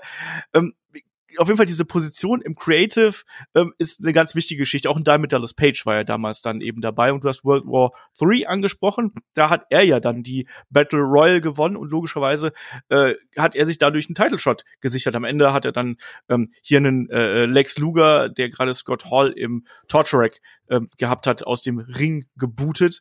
Äh, kann ich mich noch sehr gut dran erinnern, weil das war am Ende hieß es Lex Luger gegen, ähm, ich weiß nicht mehr, drei, vier Leute von der äh, von der NWO und das war schon ein ne cooler Moment auch eben, äh, als dann, als wir dann eben einen äh, äh, Nash hier gewonnen hat, auch dass ein Luger dann natürlich dann mal sein Babyface-Comeback hier eben bekommen hat. Aber viel wichtiger ist ja dann eigentlich, was schon danach kommt, weil dann sind wir auf dem Weg zu Starcade. Ähm, ja, und wir hatten einen Goldberg damals als Champion. Goldberg ähm, 173 plus minus, ich weiß nicht, wie viele Matches man dazu und abgezählt hat. Ähm, Siege in Folge, absoluter Rekord. Und das hier war der Streakbruch quasi, äh, den wir dann gesehen haben. Ne? Nash gewinnt hier ähm, mit der Hilfe seines alten Kumpels Scott Hall, der Goldberg mit dem Taser angreift. Und ja, Shaggy, was sagst du dazu? Wie hast du es damals aufgenommen? Ich war natürlich sehr überrascht. Also ich bin mir nicht sicher, ob ich jetzt die, die, der Streakbruch des Undertakers war für mich auf jeden Fall ein größerer Moment ähm, als als dieser. Aber das war auch schon wirklich groß, weil Goldberg, du hast es gesagt, der hatte da seine große Siegesserie offiziell 173 zu 0 war der Stand und man hat eigentlich nicht wirklich damit gerechnet, dass Goldberg hier jetzt verliert, sondern Nash möglicherweise auch nur ein Übergangsgegner sein könnte. Ein Hogan sollte irgendwann zurückkommen und auf das Rückmatch hatte man ja auch irgendwie gewartet letzten Endes. Sollte anders kommen. Ein Scott Hall kam zum Ring, hat sich wieder auf die Seite seines Buddies äh, wohl geschlagen äh, mit dem mit dem Elektroschocker in der Hand, hat einen Goldberg attackiert, der das auch seltsam verkauft hat und am Ende gab es den Sieg für Kevin Nash und die Niederlage für Goldberg und den Titelgewinn für Kevin Nash. So lange sollte er aber auch nicht mit diesem Gürtel jubeln, beziehungsweise jubeln schon, aber nicht mehr mit dem Gürtel.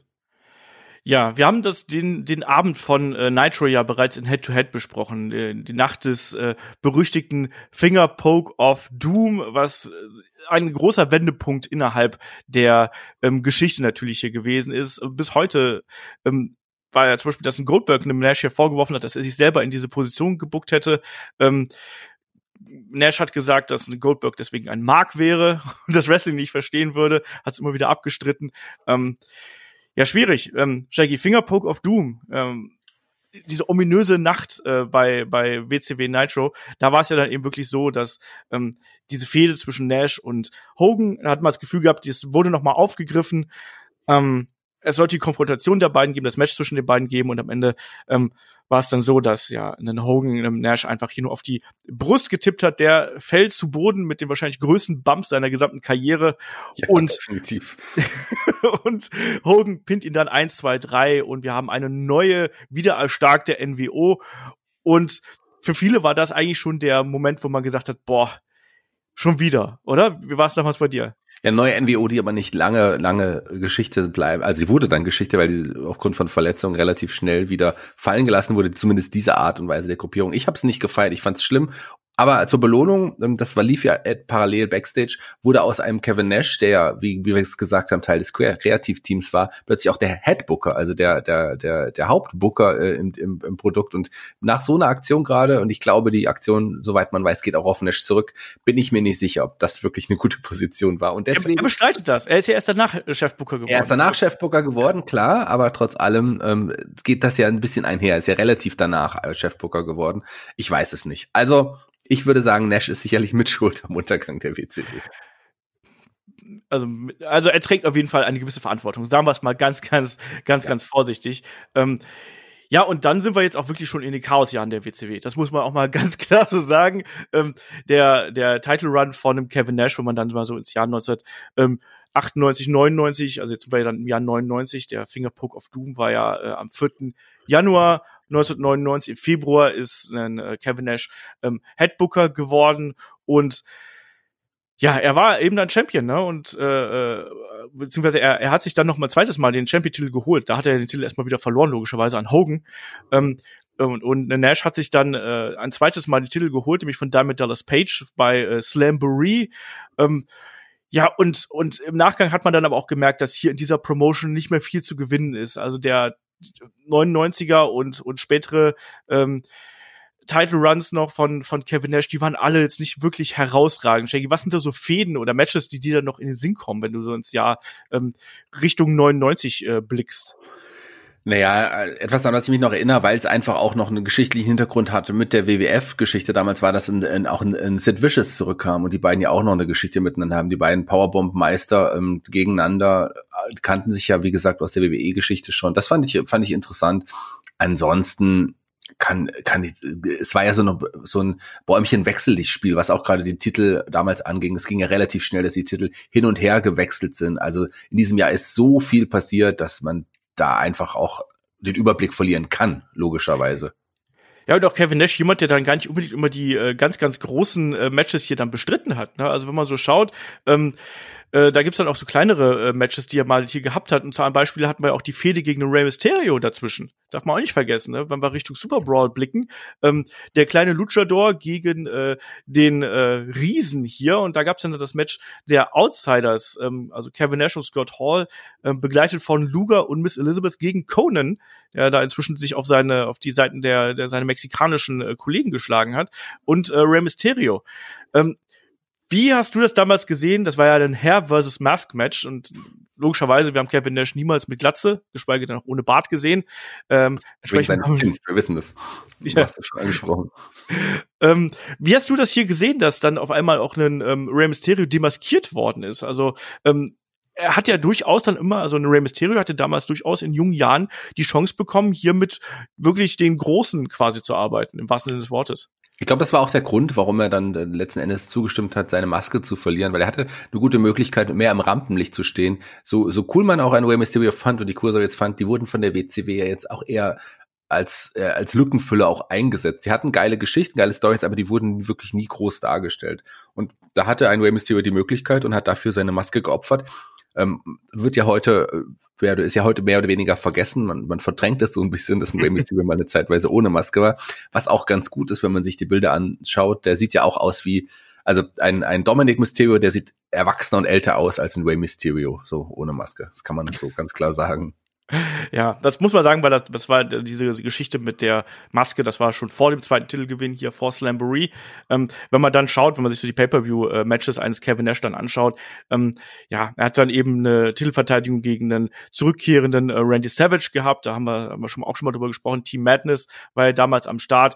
Diese Fehde ging dann eben noch weiter ähm, bis hin zum Batch at the Beach. Da gab es ein Tag-Team-Match zwischen Randy Savage und Sid gegen Kevin Nash und Sting. Und da war es dann eben so, dass äh, ja, Savage hat hier äh, äh, Nash gepinnt und dadurch ist er eben Champion geworden, weil im Tag Team Match dann der äh, Heavyweight Championship äh, Match, äh, der Heavyweight Championship Title auf dem Spiel stand. Und wenn wir dann Richtung Road Wild gehen, da gab es ja das berüchtigte Retirement Match ähm, zwischen Hulk Hogan und äh, Kevin Nash. Und da äh, war es ja dann eben auch so, dass hier ein Hulk Hogan ähm, gewonnen hat und dann äh, einen Kevin Nash sich erstmal ein bisschen äh, ja ich sag's mal, rausgezogen hat. Aber es hat nicht allzu lange gedauert. Also es war natürlich kein echtes Retirement, das wir hier eben äh, gehabt haben, sondern ja, es, es ging dann eben auch weiter, Shaggy. Es war kein echtes Retirement-Match. Wer wundert, wen wundert äh, das auch? Ja, es ging noch auch weiter mit neuen, mit anderen Geschichten. Es kam ja aber, ähm, das war wirklich so ein Hin und Her. Die, die NWO äh, 2000 Geschichte folgte ja dann auch. In der Zeit sind wir jetzt etwa, oder? Ja. NWO 2000 kam ein bisschen später. Dazwischen war, also er, Kevin Nash ist ähm, dann im Oktober 99 wieder zurückgekehrt, ähm, dann eben auch mit dem äh, Scott Hall. Man hat eben dann hier wieder die äh, die Band wieder zusammengebracht. Auch das werden wir später nochmal haben. Ähm, und die NWO 2000, wie du richtig angesprochen hast, die gab's dann eben auch mit äh, Nash Hall, Bret Hart und äh, Jeff Jarrett. Und da waren sehr schlechte Fäden dabei. Man kann es irgendwie gar nicht anders sagen, oder? Also ich habe letztens noch mal, äh, hatten wir doch auch die Szenen mit mit Terry Funk und einem Kevin Nash, was wir dann eben da gehabt haben. Und das war auch so eine grauenvolle Geschichte. Ähm, auch auch die Fäden gegen ähm, Leute wie Scott Steiner und Booker T, die waren schon alle nicht mehr so richtig geil, oder? Nee, also die sind jetzt so auslaufendes Jahr 99, Anfang 2000. Ähm, das ist schon alles schwierig. Ich fand äh, die Geschichte mit Mike Awesome, das war ja auch nochmal eine kurze Geschichte mit den beiden großen Leuten, die hatte auf jeden Fall Potenzial, weil in Mike Awesome ich zu dem Zeitpunkt noch viel gesehen habe, aber das ist ja dann auch relativ schnell wieder abgeappt, was man mit dem auch angestellt hat. Aber man muss dazu sagen, äh, mit der Geschichte mit Booker T wurde ja nochmal ein, ein World Title Run für Kevin Nash, der hat sich ja den Gürtel auch nochmal holen können, aber da sind wir jetzt auch schon im Herbst 2000, also da durfte er sich den Gürtel nochmal holen, hat ihn dann aber auch wieder verloren an ihn. Ja, man muss sagen, da sind wirklich die Matches sind absolut grauenvoll und du hast einfach zu der Zeitpunkt einfach gemerkt, dass da die WCW äh, ein Scherbenhaufen ist und dass da keine kreative Richtung in dem ganzen Laden drin ist und das hast du auch als Zuschauer mitbekommen. Da war sehr, sehr wenig dabei, was einen wirklich ähm, ähm, bei Laune gehalten hat. Und wenn man dann mal so sieht, also Kevin Nash ist auch in dieser Zeit quasi sehr oft zu, vom, vom Babyface wieder zum Heel gewechselt. Also dann war er mal ähm, gegen, gegen äh, die, die bösen Jungs, dann war er wieder für die bösen Jungs, später hat sich auch dann einem Vince Russo angeschlossen und all solche Geschichten. Also das ist schon alles ein großes Hin und Her gewesen. Und du hast es gerade angesprochen, er hat sich im August 2000 nochmal den ähm, WCW World Heavyweight Championship umgeschnallt, hatten dann aber später dann eben auch an Booker T äh, verloren, war dann zwischenzeitlich auch mal ähm, als Commissioner unterwegs und sogar als ja äh, Coach von den Natural Born Thrillers damals, ähm, die sich natürlich dann irgendwann gegen ihn gewandt haben, denn ähm, Kevin Nash ist dann Richtung ja äh, Millionaires Club äh, gegangen, weil es war damals diese Gruppierung New Blood gegen Millionaires Club, also die neuen aufstrebenden Stars gegen die alten etablierten. Und Kevin Nash war dann ja noch mal mit äh, Diamond Dallas Page im Tag Team unterwegs und hat quasi so ein bisschen die Anfänge seiner Karriere hier Revue passieren lassen und dann noch mal eingebaut. Und die hießen dann nicht die Outsider Shaggy, sondern die die Insiders. Ja, Natürlich. Wie denn auch sonst, wenn man selbst der Booker ist. Aber für mich ähm, waren sie immer die Diamond Mine oder dann später die Vegas Connection. Hat aber ja, von mir aus auch das. Ähm. und ähm, ja, auch da, die Fäden waren halt eben nicht mehr richtig geil. Ne? Haben sie gegen die Perfect Event gefädet, gegen Sean Stasiak, Chuck Polambo, ähm, haben da auch noch mal die äh, WCW World Tag Team Championship gewonnen. Ähm, ich sag's mal so, und Kevin Nash war da durchaus noch eine Attraktion und ein Name, aber irgendwie hatte man den auch über schon zur damaligen Zeit gehabt, oder wie siehst du das? Ja, total. Ähm, es war ja, war ja auch wirklich die, ich meine, es lag jetzt nicht nur an ihm, aber die WCW ging ja zu der Zeit auch dann zugrunde und das war auch das Ende quasi erstmal, wie man dachte, für die Karriere von Kevin Nash. Der hat sich entschieden, nämlich der hatte diesen diesen großen Vertrag ähm, mit mit äh, Time Warner, äh, äh, AOL ähm, Time Warner und hat den einfach ausgesessen, weil das Geld ist geflossen. Das typisch Kevin Nash. Ich meine, das Geld kommt und muss nicht arbeiten, dann nimmt man doch eher das. Aber ist dann letzten Endes, ähm, wie sollte es anders sein, dann doch noch mal bei der WWF aufgetaucht? Man darf natürlich nicht vergessen, dass er, bevor die WCW da niederging, ein weiteres Retirement-Match verloren hat. Also er ist schon, er ist zweimal Storyline-mäßig retired worden, bevor er dann wirklich, also sein Retirement war 2018, glaube ich. Ähm, entsprechend, ähm, ja, äh, lassen wir es einfach mal so stehen. Ähm, ich ich mache ihm übrigens keinen Vorwurf daraus, dass das, ich mache keinem Wrestler einen Vorwurf daraus, dass sie hier die Verträge ausgesessen haben. Das muss ich auch mal sagen, weil du gerade so ein bisschen spöttisch hm. gesagt hast, äh, typisch Kevin Nash. Naja, in dem ähm, Fall typisch Kevin Nash, aber ich würde auch niemanden da einen Vorwurf machen. Ich glaube, ich hätte es wahrscheinlich genauso gemacht, weil letzten Endes war das Geld genau, er hat man genauso viel Geld bekommen, ohne jetzt in den Ring steigen zu müssen und seinen Körper ja weiter kaputt zu machen. Also ich mache da überhaupt keinen Vorwurf. Ich meine nur in diesem Fall ähm, bei Kevin Nash war es klar, also da, da kann man sagen, okay, wenn es einer macht, dann ist es Kevin Nash, will ich damit nur sagen. Ja, aber es haben, wie gesagt, auch andere gemacht. Sting hat es auch gemacht, Ric Flair, Rey Mysterio, also da waren schon einige große Namen dabei. Hogan natürlich, dürfen wir da auch nicht vergessen.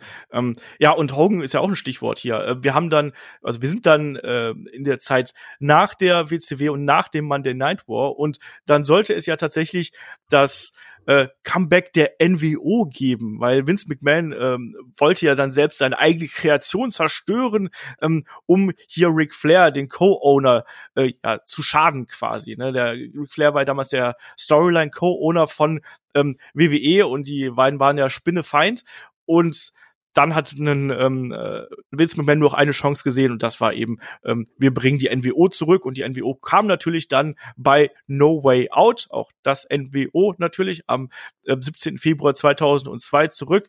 Ähm, es gab ja ein ein Interview im Vorfeld und äh, man hat so ein bisschen versucht hier auf äh, ein bisschen zumindest auf gut Freund zu machen. Man hat ja einem Stone Cold Steve Austin hier ein ähm, Geschenk mitgebracht in Form von Bier. Ähm, das würde dir gut gefallen, Shaggy, das wissen wir. Und ähm, es gab ja auch dieses legendäre Interview mit The Rock, wo The Rock einfach mal alle drei komplett wegbügelt, ne, mit äh, Big Daddy Cool Diesel und dieses ähm, einmal dieses äh, Hupen quasi nachmacht. Ähm, ich sag's mal so, der Run der NWO bei der äh, WWF, WWE war damals nicht gerade von Erfolg gekrönt. Lag auch, klar, äh, also man hat sie erst, ich fand es irgendwie ganz cool, die plötzlich so zu sehen. Das waren wirklich die Original drei, Hogan, Nash und, und, und Hall. Das war schon cool. Aber klar, die, die, wie sie eingesetzt waren, war nicht äh, prickelnd, aber vor allem kamen dann ja noch Verletzungsprobleme hinzu. Und gerade Kevin Nash, der hatte sich ja schwerer verletzt, dass er auch lange ausgefallen ist. Und die NWO musste umstrukturiert werden. Das kam dann noch ja ein Michaels und ein Booker T und so weiter hinzu. Das war dann auch mal nicht mehr die NWO das, das ist dann eben auch so ein bisschen das Problem. Und wenn wir dann schauen, äh, hier bei WrestleMania 18, ähm, da äh, hat ja ein Match gar kein, äh, hat ja eine Nash gar kein Match gehabt, so rum. Ähm, da gab's ja Scott Hall gegen Steve Austin, da war Steve Austin auch nicht besonders glücklich drüber. Generell war natürlich auch so der Locker Room nicht besonders begeistert davon, dass hier Leute wie Nash, Hall und Hogan irgendwie zurückgekommen sind. Und Hogan ist ja von den Fans damals mit offenen Armen wirklich empfangen worden. Wenn wir uns an die Reaktion bei WrestleMania 18 erinnern, den anschließenden Babyface-Turn, der hat ja wirklich dann noch mal seinen Returning Hero Push irgendwo bekommen.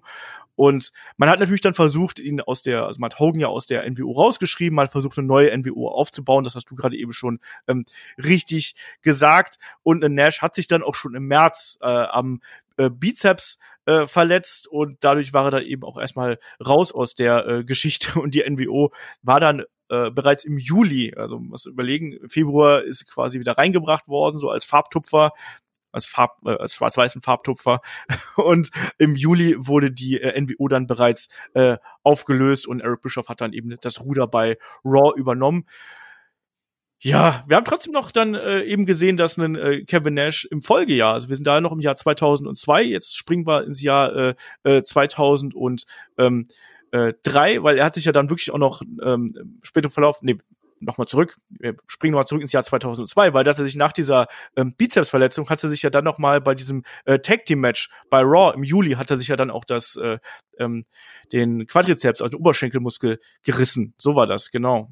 Kennen wir ja noch. Das ist ja bis heute ein ein Meme irgendwie, weil die Bewegung, die er damals gemacht hat, gar nicht so groß gewesen ist und Woche drauf war dann eben dieses Auflösen der NWO. Ähm, so ganz weg war der gute Kevin Nash dann bei der äh, WWF aber doch nicht, Shaggy, weil jetzt springen wir ins Jahr 2003. Da sollte dann ja noch gegen äh, ja einen alten Freund fäden. Ja, da kam er dann wieder zurück auch. Da war die NWO aber längst Geschichte, wie wir es schon gesagt haben. Da gab es aber eine, eine, eine Fehde, zwei Zweierfreunde erstmal. Shawn Michaels und Triple H hatten eine Geschichte miteinander und Kevin Nash kam zurück und äh, war da irgendwie so dazwischen und äh, so, ja sollte sich entscheiden, auf welcher Seite er letzten Endes steht. Triple H nahm ihm die Entscheidung ab. Ähm, und es gab einen Low Blow und ja, dann gab es noch eine Fehde ähm, mit, mit, mit Triple H, an die wir uns erinnern. Es gab gleich mehrere Fäden gegen Triple H, weil wenn wir später mal schauen, es gab ja dann sogar noch mal äh, einige Jahre später noch mal eine Fehde der beiden. Äh, die Geschichte hier, die kulminierte dann in einem Hell in a Cell Match bei Black, Bad Blood mit äh, Mick Foley als Special Referee und ich weiß, dass ich damals ein bisschen überrascht gewesen bin, dass es nicht ganz so katastrophal gewesen ist, wie ich befürchtet hatte, äh, weil das war einfach ein brutales Match. Die haben sich damit, äh, ich kann mich nur daran erinnern, dass da manchmal auch Schraubenzieher zum Einsatz gekommen sind und das hat es dann für mich gerettet irgendwie. Ja, so, so, so Schraub, Schraubzwingen oder wie man das nennt. Ja, ja, auch sowas. Ja. Also, ähm, ganz, ganz äh, äh, merkwürdig. Ähm, er hatte danach auch noch eine, äh, eine Fehde mit, mit Chris Jericho dann eben gehabt. Man hat schon probiert, ihn hier noch irgendwo ähm, äh, einzu, einzusetzen, ähm, musste sich dann aber auch innerhalb dieser Fehde die Haare schneiden, was aber auch äh, ganz gut gewesen ist, weil er dann ja im äh, Punisher-Film auch mitgespielt hat. Und das ist ja dann so die nächste ähm, Richtung, die dann ja auch in Kevin Nash mit ähm, Ende seiner Karriere oder mit der Übergangsphase seiner Karriere geht, dass er dann auch zunehmend häufiger in Filmen auftritt. Und der Punisher war dann eben eine Rolle, die er gespielt hat. Also nicht die ja, Punisher. Den Punisher nicht gespielt hat. Den, nee, nee, Punisher nicht, sondern den Russen.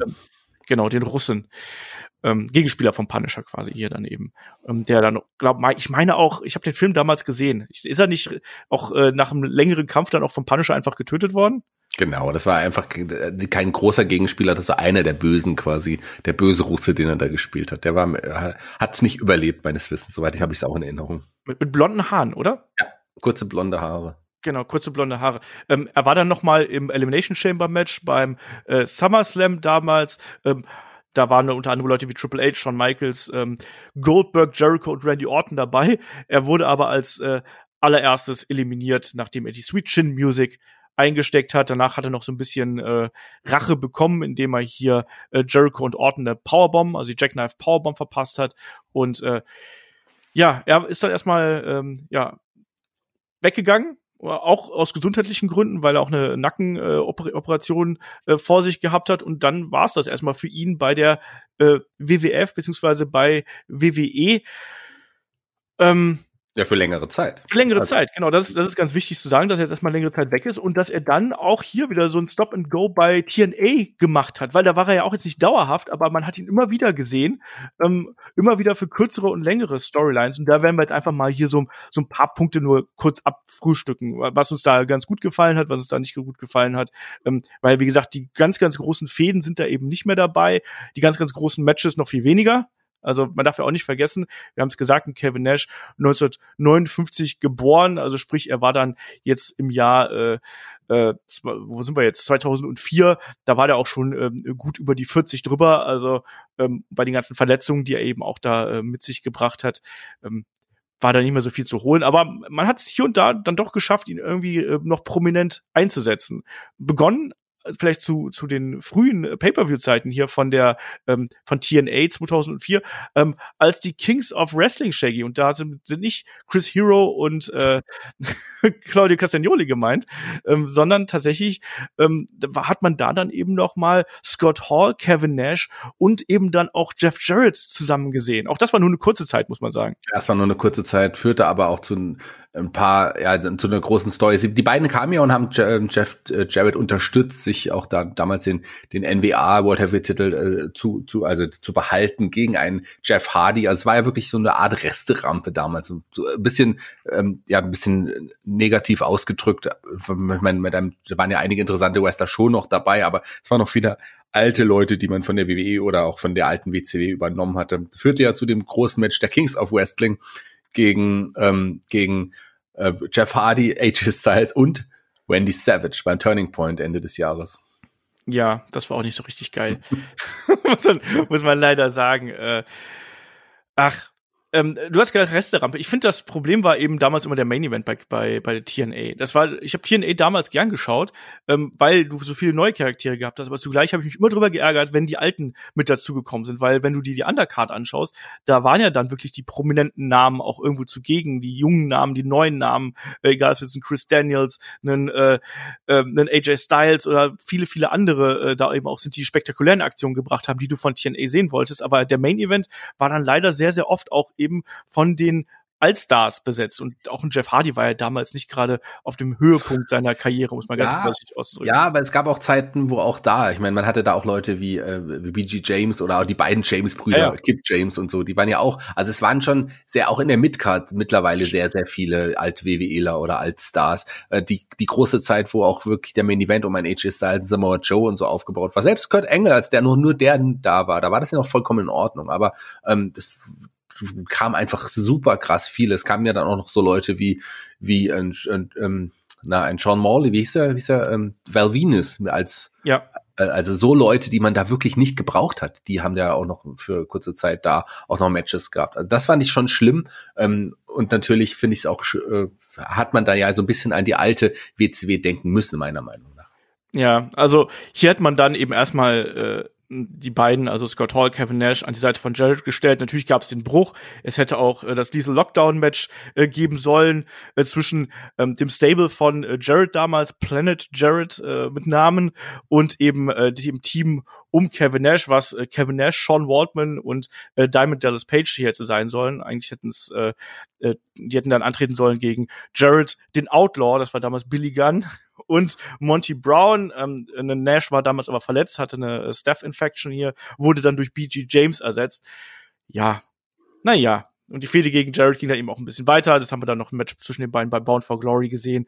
Ähm, muss man nicht unbedingt äh, äh, gesehen haben. Interessant hier vielleicht ist noch die Tatsache, dass Nash ähm, gesundheitliche Probleme auch im Vorfeld dieses Matches gehabt hat, weil er ähm, Schmerzen in der Brust gehabt hat, im Krankenhaus gewesen ist und ähm, ja, er war dann noch immer aktiv dabei, das muss man auch dazu sagen. Hat auch noch Touren mitgemacht, aber äh, war dann auch relativ ähm, schnell dann zumindest zwischenzeitlich noch mal weg und Shaggy dann vielleicht eine Zeit, an die sich einige ganz gern zurückerinnern, ähm, die Zeit an der Seite von Alex Shelley bei Paparazzi Productions, weil da hat man dann auch wieder gelernt und gesehen vor allem auch, dass ein Kevin Nash auch eigentlich recht witzig sein kann und sich auch selbst vielleicht hier und da gar nicht mal so ernst nimmt, wie es viele andere tun.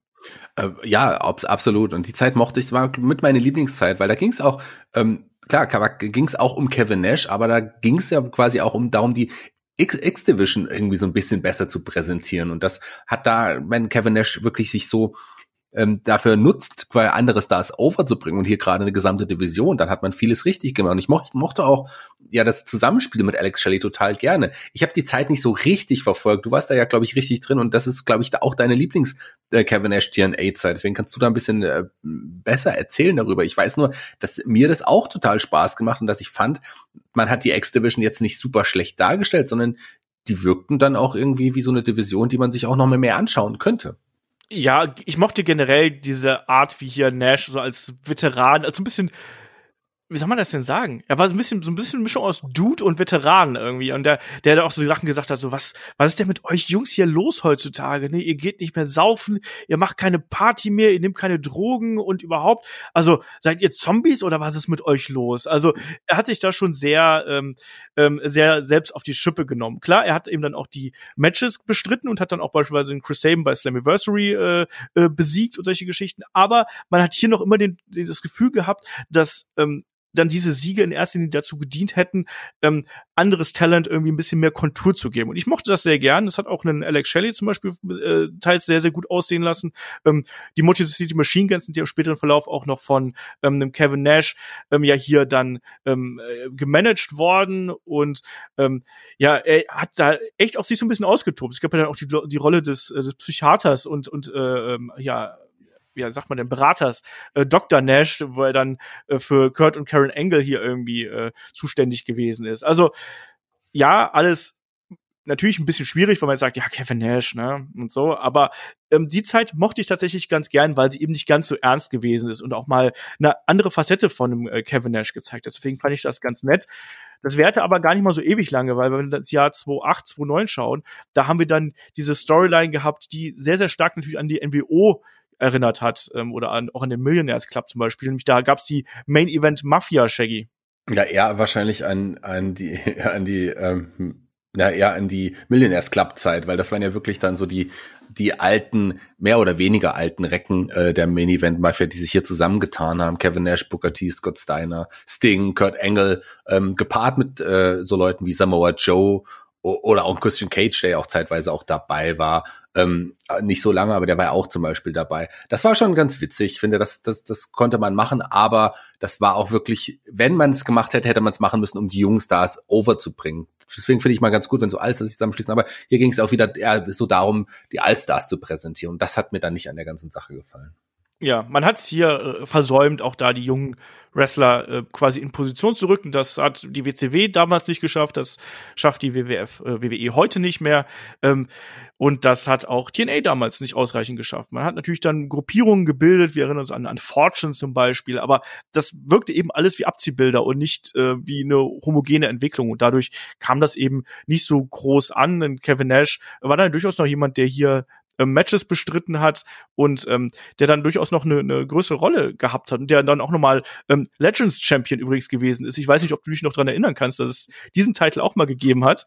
Also ich habe äh, auch gelesen, aber ich also bis zu dem Zeitpunkt nach der, der Vorbereitung habe ich mir nicht mal an diesen Gürtel gedacht. Ich kann mich so nicht mehr richtig dran erinnern. Ja, der ist ja auch sehr oft umbenannt worden. Ne? Also ja. das war erst der Legends Championship, dann war es der Global Championship, dann der Television Championship und dann äh, kurzzeitig auch der King of the Mountain äh, Championship. Das also, genau stimmt, dieser Gürtel war es, ja. und das innerhalb von acht Jahren wurde der Titel quasi äh, viermal umbenannt. Naja, ähm, ich sag mal nichts dazu, glaube ich. Ich glaube, wenn man nichts nichts Nettes über irgendwas sagen kann, dann äh, sollte man ein bisschen die Klappe halten. Ähm, und ähm, was wir dann auch noch erwähnen müssen, ist dann natürlich ähm, elf Jahre nach dem äh, Fingerpoke of Doom, also der Fingerpoke of Doom, ich habe es erwähnt, 4. Januar 1999, springen wir elf Jahre vor, sind wir beim 4. Januar 2010 und da gab's das Debüt von Hulk Hogan. Shaggy, klingt fast ein bisschen wie Markus Holzer gerade, ist mir aufgefallen. Ja, Wahnsinn, Wahnsinn. ähm, und ist nicht nur das Hulk Hogan da gewesen, sondern Mensch, du, die Band ist back together, Shaggy.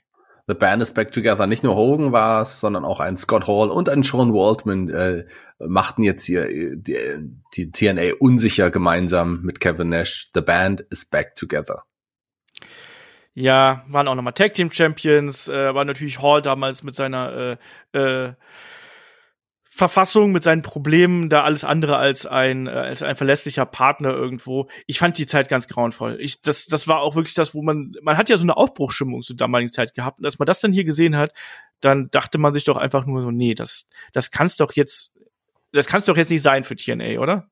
Nee, das war wirklich die Zeit, wo, wo man dann TNA, TNA überdrüssig wurde, weil wirklich immer nur noch diese Allstars, die ähm, dann wirklich die großen Rollen gespielt haben. Die ganze Division, die man aufgebaut hat, die ganzen jungen Leute spielten einfach keine größere, größeren Rollen mehr. Das war, da hat mir TNA so ein bisschen auch leid getan. Und da würde ich auch in Kevin Nash, der ist ja immer quasi das Abziehbild, wenn, wenn es darum geht, dass Allstars irgendwie äh, sich am Ende durchsetzen und äh, verhindern wollen, dass die jungen Leute auch irgendwie ins Rampenlicht kommen. Mag sein, dass es nicht so stimmt, aber er war immer dabei. Ja. Ja, ja, wir erinnern uns auch noch an ähm, die legendäre Promo eines Samoa Joe, der sich darüber aufgeregt hat, dass äh, die Leute nicht mehr verlässlich wären und dass man immer wieder auf die Alten äh, setzen würde hier. Ähm, gab's ja da auch noch. Und das war bei Turning Point 2007. Da hätten eigentlich Scott Hall, Kevin Nash und Samoa Joe auf die Angle Alliance, damals bestehend aus Kurt Angle, AJ Styles und Tyson Tomko, treffen sollen. Ähm, Scott Hall hat ein No-Show hingelegt und das hat dann dafür gesorgt, dass ein Samoa Joe sich das Mikro geschnappt hat und wirklich auch in einer ja, Shoot-Promo entsprechende Worte gefunden hat, sagen wir es mal ganz äh, kurz und knapp. Und dann am Ende war es ein Eric Young, der dann hier den Posten übernommen hat. Und Kevin Nash und Samoa Joe waren danach nicht mehr so die besten Freunde. Es soll auch Backstage da ja ein paar, ja, ein paar böse Worte und auch ein bisschen mehr gegeben haben, sagen wir es mal so ich, ich tue mich mit dieser Zeit wirklich sehr, sehr schwer und das ist jetzt auch nichts, was irgendwie dem Resümee eines Kevin Nash wirklich hier zur Ehre gereicht wird. Deswegen ähm, überspringen wir das einfach mal ganz kurz.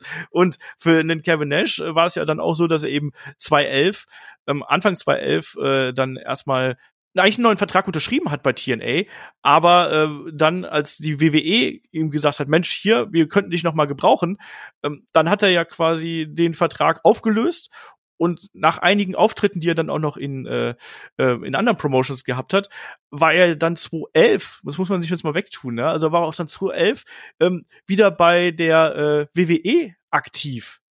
Und erstmal im Royal Rumble, ne, als, äh, ähm, als Diesel ist er da äh, aufgetreten, was auch schon obskur genug gewirkt hat. Ja damals dieser äh, 40-Mann-Battle Royal Rumble. Und ähm, ja, er hat einen, einen Legends-Vertrag unterschrieben und äh, war dann eben natürlich auch bei der Hall of Fame zugegen, das darf man auch nicht vergessen, ähm, weil er dann eben äh, äh, da auch einen Shawn Michaels äh, im, mit mitgefeiert hat quasi. Aber das sollte ja dann auch durchaus noch ein längerer Run werden, weil äh, er ist ja dann auch im Summer of Punk noch mit dazugekommen, Shaggy. Ja, ist, er war es der, der CM Punk dann attackiert hatte und beim SummerSlam im, in, im August in diesem Jahr CM Punk attackiert hatte und dafür gesorgt hat, dass dieser sein World Title damals verliert sollte und eine Geschichte, die CM Punk auch äh, später in einigen Interviews mal angesprochen hat, die Geschichte mit Nash mochte überhaupt nicht. Das war so ein Tropfen auf dem heißen Stein für ihn zu sagen, nee, das ist nicht meine Liga. Und klar, kann man auch verstehen, weil CM Punk war ein hotter Charakter und ein, ein Kevin Nash oder ein Diesel in ähm, diesem Fall 2011 war schon weit über sein Zenit hinaus. Und dass man ihn da eingebaut hat, ich habe es auch nicht verstanden. Das war für, beim Royal Rumble habe ich mich sehr gefreut. Das war ein cooler Entrance, das, das, das war schon super. Aber so wirklich eine Storyline und mit Matches auch noch in diesem Jahr, das hätte nicht sein müssen. Genau. Es war, aber man erinnert sich gerne noch an das äh, legendäre Promo-Duell der beiden zwischen Nash und Punk. Äh, OMG, äh, Kevin Nash thought he was dead, LOL. Also nur so als ein Beispiel. Aber äh, es hat einen Punk natürlich in keinster Weise äh, weitergebracht und äh, ähm, ja, also äh, ich verstehe es eben auch nicht. Wir haben natürlich dann noch eine noch eine Fehde bekommen, auch noch mal gegen einen äh, Triple H irgendwo, aber einem CM Punk hat es überhaupt nicht geholfen. Es hat generell keinem äh, jungen Talent geholfen, dass man hier einen äh, Kevin Nash noch mal mit reingeholt hat. Äh, bei TLC gab es dann noch ein äh, äh, ein TLC oder beziehungsweise ein Leather Sledgehammer Match irgendwie. Da hing dann ein ein Vorschlaghammer unter der Decke. Ähm, naja, ich sag mal so, äh, es war vielleicht nicht die beste Idee, dieses Match abzuhalten.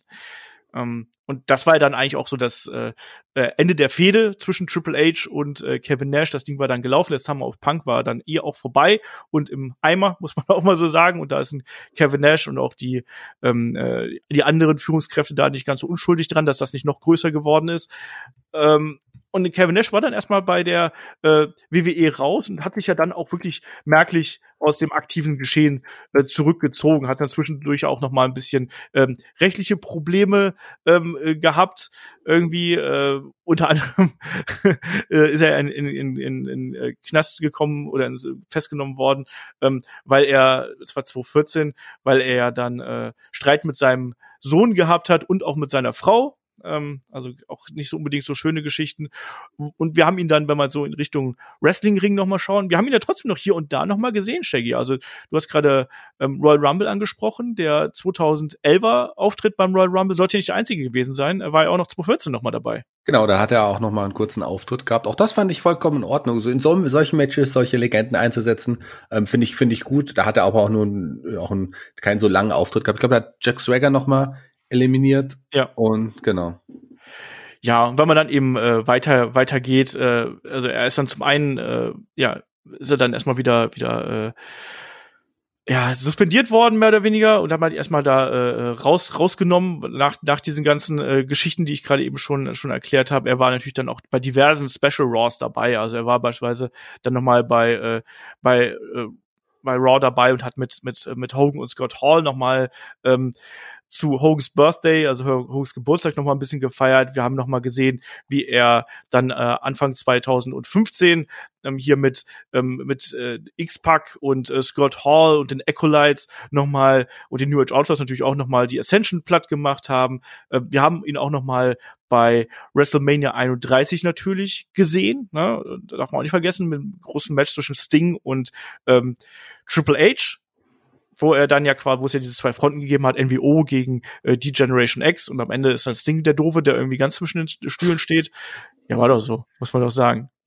Ja. Ähm, und ähm, ja, natürlich Raw Reunion haben wir auch noch gehabt und ähm, da gab's das dann eben auch noch, das war 2019 und äh, dann Kevin Nash wurde dann ja ebenfalls ähm, äh, äh, äh hätte er ja 2020 in die NWO aufgenommen werden sollen. Wie Shaggy, wie war das denn da jetzt in diesem Jahr? Der, er war ja angekündigt als Teil der NWO, aber wie war das denn nochmal? Ähm, ja, es konnte ja nicht stattfinden. Die Hall of Fame wurde äh, quasi abgesagt und verlegt auf nächstes Jahr aufgrund von Covid-19. Äh, da fand ja gar keine, gar keine Hall of Fame-Zeremonie statt. Deswegen schauen wir mal. Eigentlich wurde er angekündigt zusammen mit Hogan Hall und Sean Waldman als die NWO, also so quasi die, die wichtigen Leute, äh, die drei Gründungsmitglieder plus Sean Waldman, der allerdings eigentlich erst ein bisschen später kam. Aber okay, ähm, fand ich irgendwie auch, finde ich, warum auch nicht, kann man so machen, wenn man die, wenn man John Waldman dabei haben möchte. Ähm, und das war eigentlich der Plan. Aber es ist, wie gesagt, er hat nicht stattgefunden. Wer weiß, also es heißt ja, es soll äh, jetzt im nächsten Jahr stattfinden. Schauen wir mal, ob das geht, weil da will man ja auf jeden Fall Publikum dabei haben. Ganz wichtig hier dann eben, Kevin Nash hat dann auch nicht irgendwie auf der faulen Haut gelegen, dann trotzdem in die ganze Zeit, sondern wir haben es angesprochen, also Punisher war einer seiner ersten größeren Rollen, also Rolle im Punisher, nicht der Punisher selber, ähm, sondern er hat ja da in diversen anderen Filmen auch noch mitgespielt. Ähm, bei Longest Yard war er zum Beispiel dabei, Rock of Ages war er dabei. Ich glaube, bekannteste Rolle ist wahrscheinlich bei Magic Mike, oder? Was würdest du sagen? Auf jeden Fall. Das ist der größte der, der Filme. Der, der hat ja damals auch etliche Preise gewonnen und sehr viele Zuschauerkritiken auch gewonnen. Magic Mike finde ich tatsächlich ist auch ein cooler Film und ich mag auch Kevin Nashs Rolle in diesem Film sehr. Also ich finde, das, das ist, glaube ich, sein größter und bester Film, ja. John Wick war auch noch dabei, natürlich Magic Mike XXL, dann den, Nach den Nachfolger. Den habe ich nicht gesehen. habe ich auch nicht gesehen. Ähm, ich glaube, ich habe auch Magic Mike nicht gesehen, fällt mir gerade so ein. Gar, gar kein schlechter Film, ganz ehrlich. Also ganz nett. Ich äh, ähm, hab, der fand den ganz, ganz nett, aber nicht jetzt so, dass ich dann gedacht habe, ich muss mir nochmal XXL anschauen. Nee. Ja. Magic Mike XXL habe ich selber. Ich habe auch ich hab, wo ich ihn gesehen habe, war damals bei Monster Brawl. Ein ganz, ganz schlechter Monsterfilm. Aber ich habe ja so ein bisschen so ein, äh, so ein Fable für solche Sachen. Aber ja, er ist, er ist eher jemand, der versucht eben äh, in dieser ähm, Filmrichtung und in diesem Filmbereich dann eben Fuß zu fassen.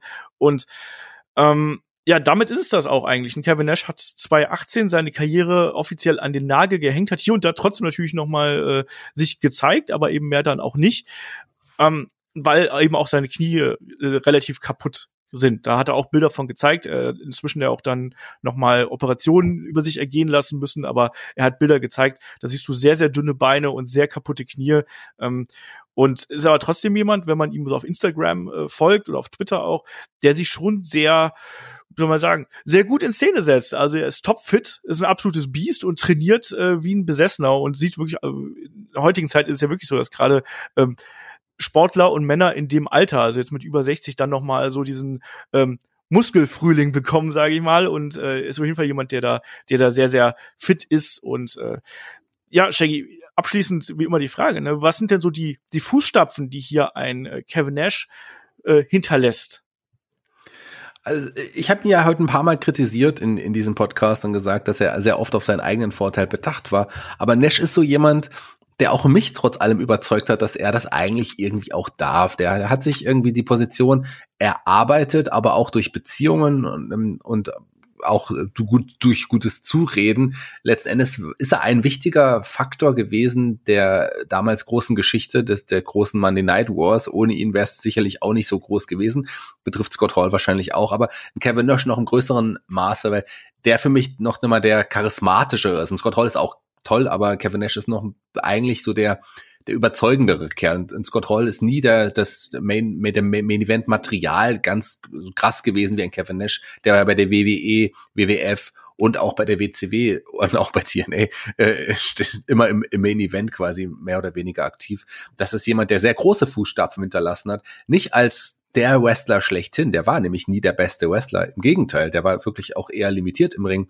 Aber aufgrund seiner Ausstrahlung und auch seiner Aura hat er sich das auch verdient, diese Position inne zu haben. Ich, wichtiger Mann. Zu Recht auch jetzt endlich mal über ihn gesprochen, äh, hier im Personality Podcast. Also Kevin Nash, äh, großer Wrestler, den man nicht vergessen wird. Auf jeden Fall. Also jemand, der äh, nicht, wie du schon richtig gesagt hast, das allergrößte äh, Wrestling-Talent irgendwo mitgebracht hat, braucht er auch nicht, weil er eine entsprechende Physis gehabt hat, weil er eine entsprechende Präsenz gehabt hat. Jemand, der Backstage auch immer seine Finger irgendwo mit im Spiel hatte. Ähm, jemand, der sich gut verkaufen konnte, bis hin zu, dass er auch jemand gewesen ist, der gut ähm, Intrigen spinnen konnte und auch da äh, vor allem auch um sein und um das Wohl seiner Kameraden äh, bedacht gewesen ist, aber vor allem um das eigene.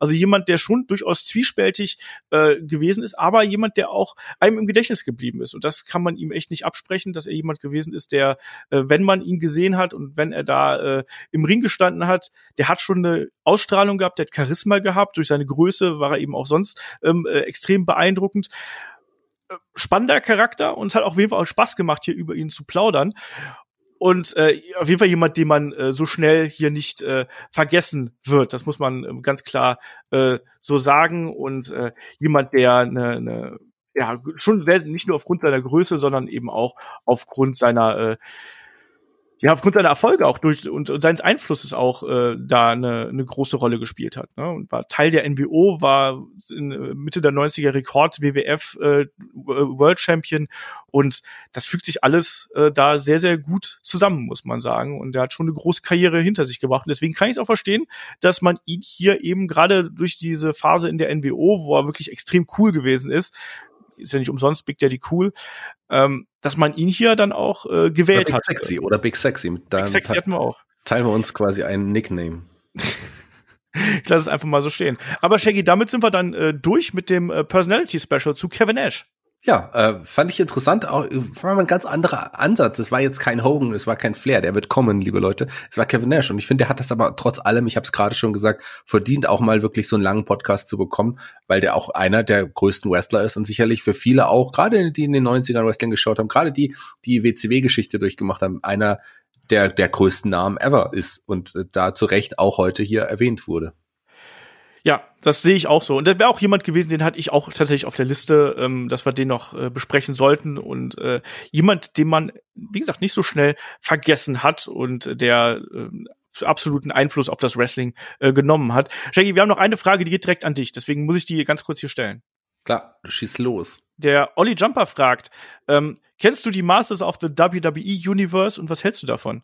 Ich kenne die Figurenserie, die sind in Deutschland zumindest hier, da wo ich bin schwer zu bekommen. Ich finde die super spannend tatsächlich. Ich habe am Anfang gedacht, ach so ein Quatsch, aber dadurch, dass jetzt auch die neuen Masters Originals quasi noch mal so eine Neuauflage der der alten Figuren nochmal rauskommt, ein bisschen modernisiert, die ich auch jetzt wieder sammel äh, und die quasi die gleichen Basics haben, gleiche Körper, ähm, kann die auch irgendwie teilweise die Köpfe tauschen und so Sachen. Fände ich es eigentlich auch ganz spannend, mit die mal anzuschauen, vielleicht ja sogar zuzulegen.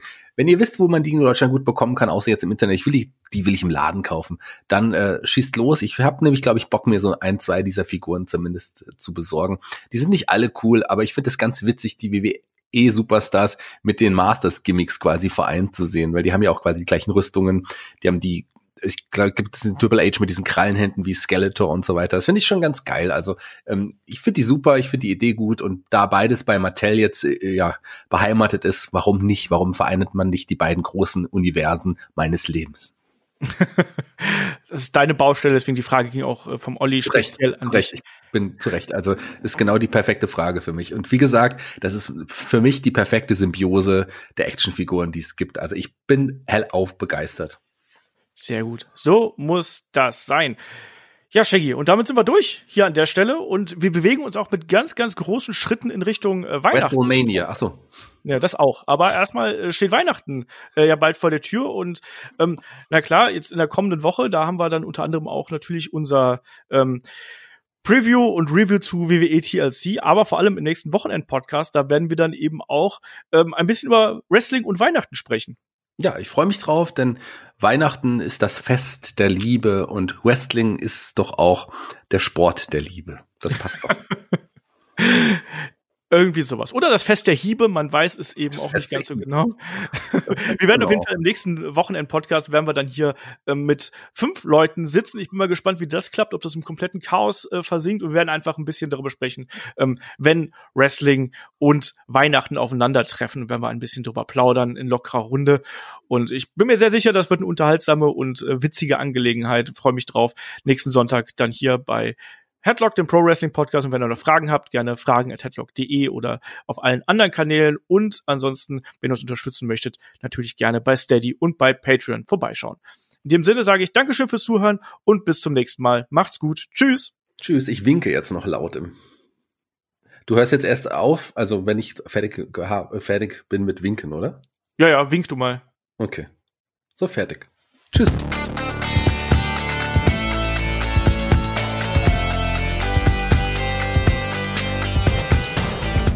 Headlock, der Pro Wrestling Podcast.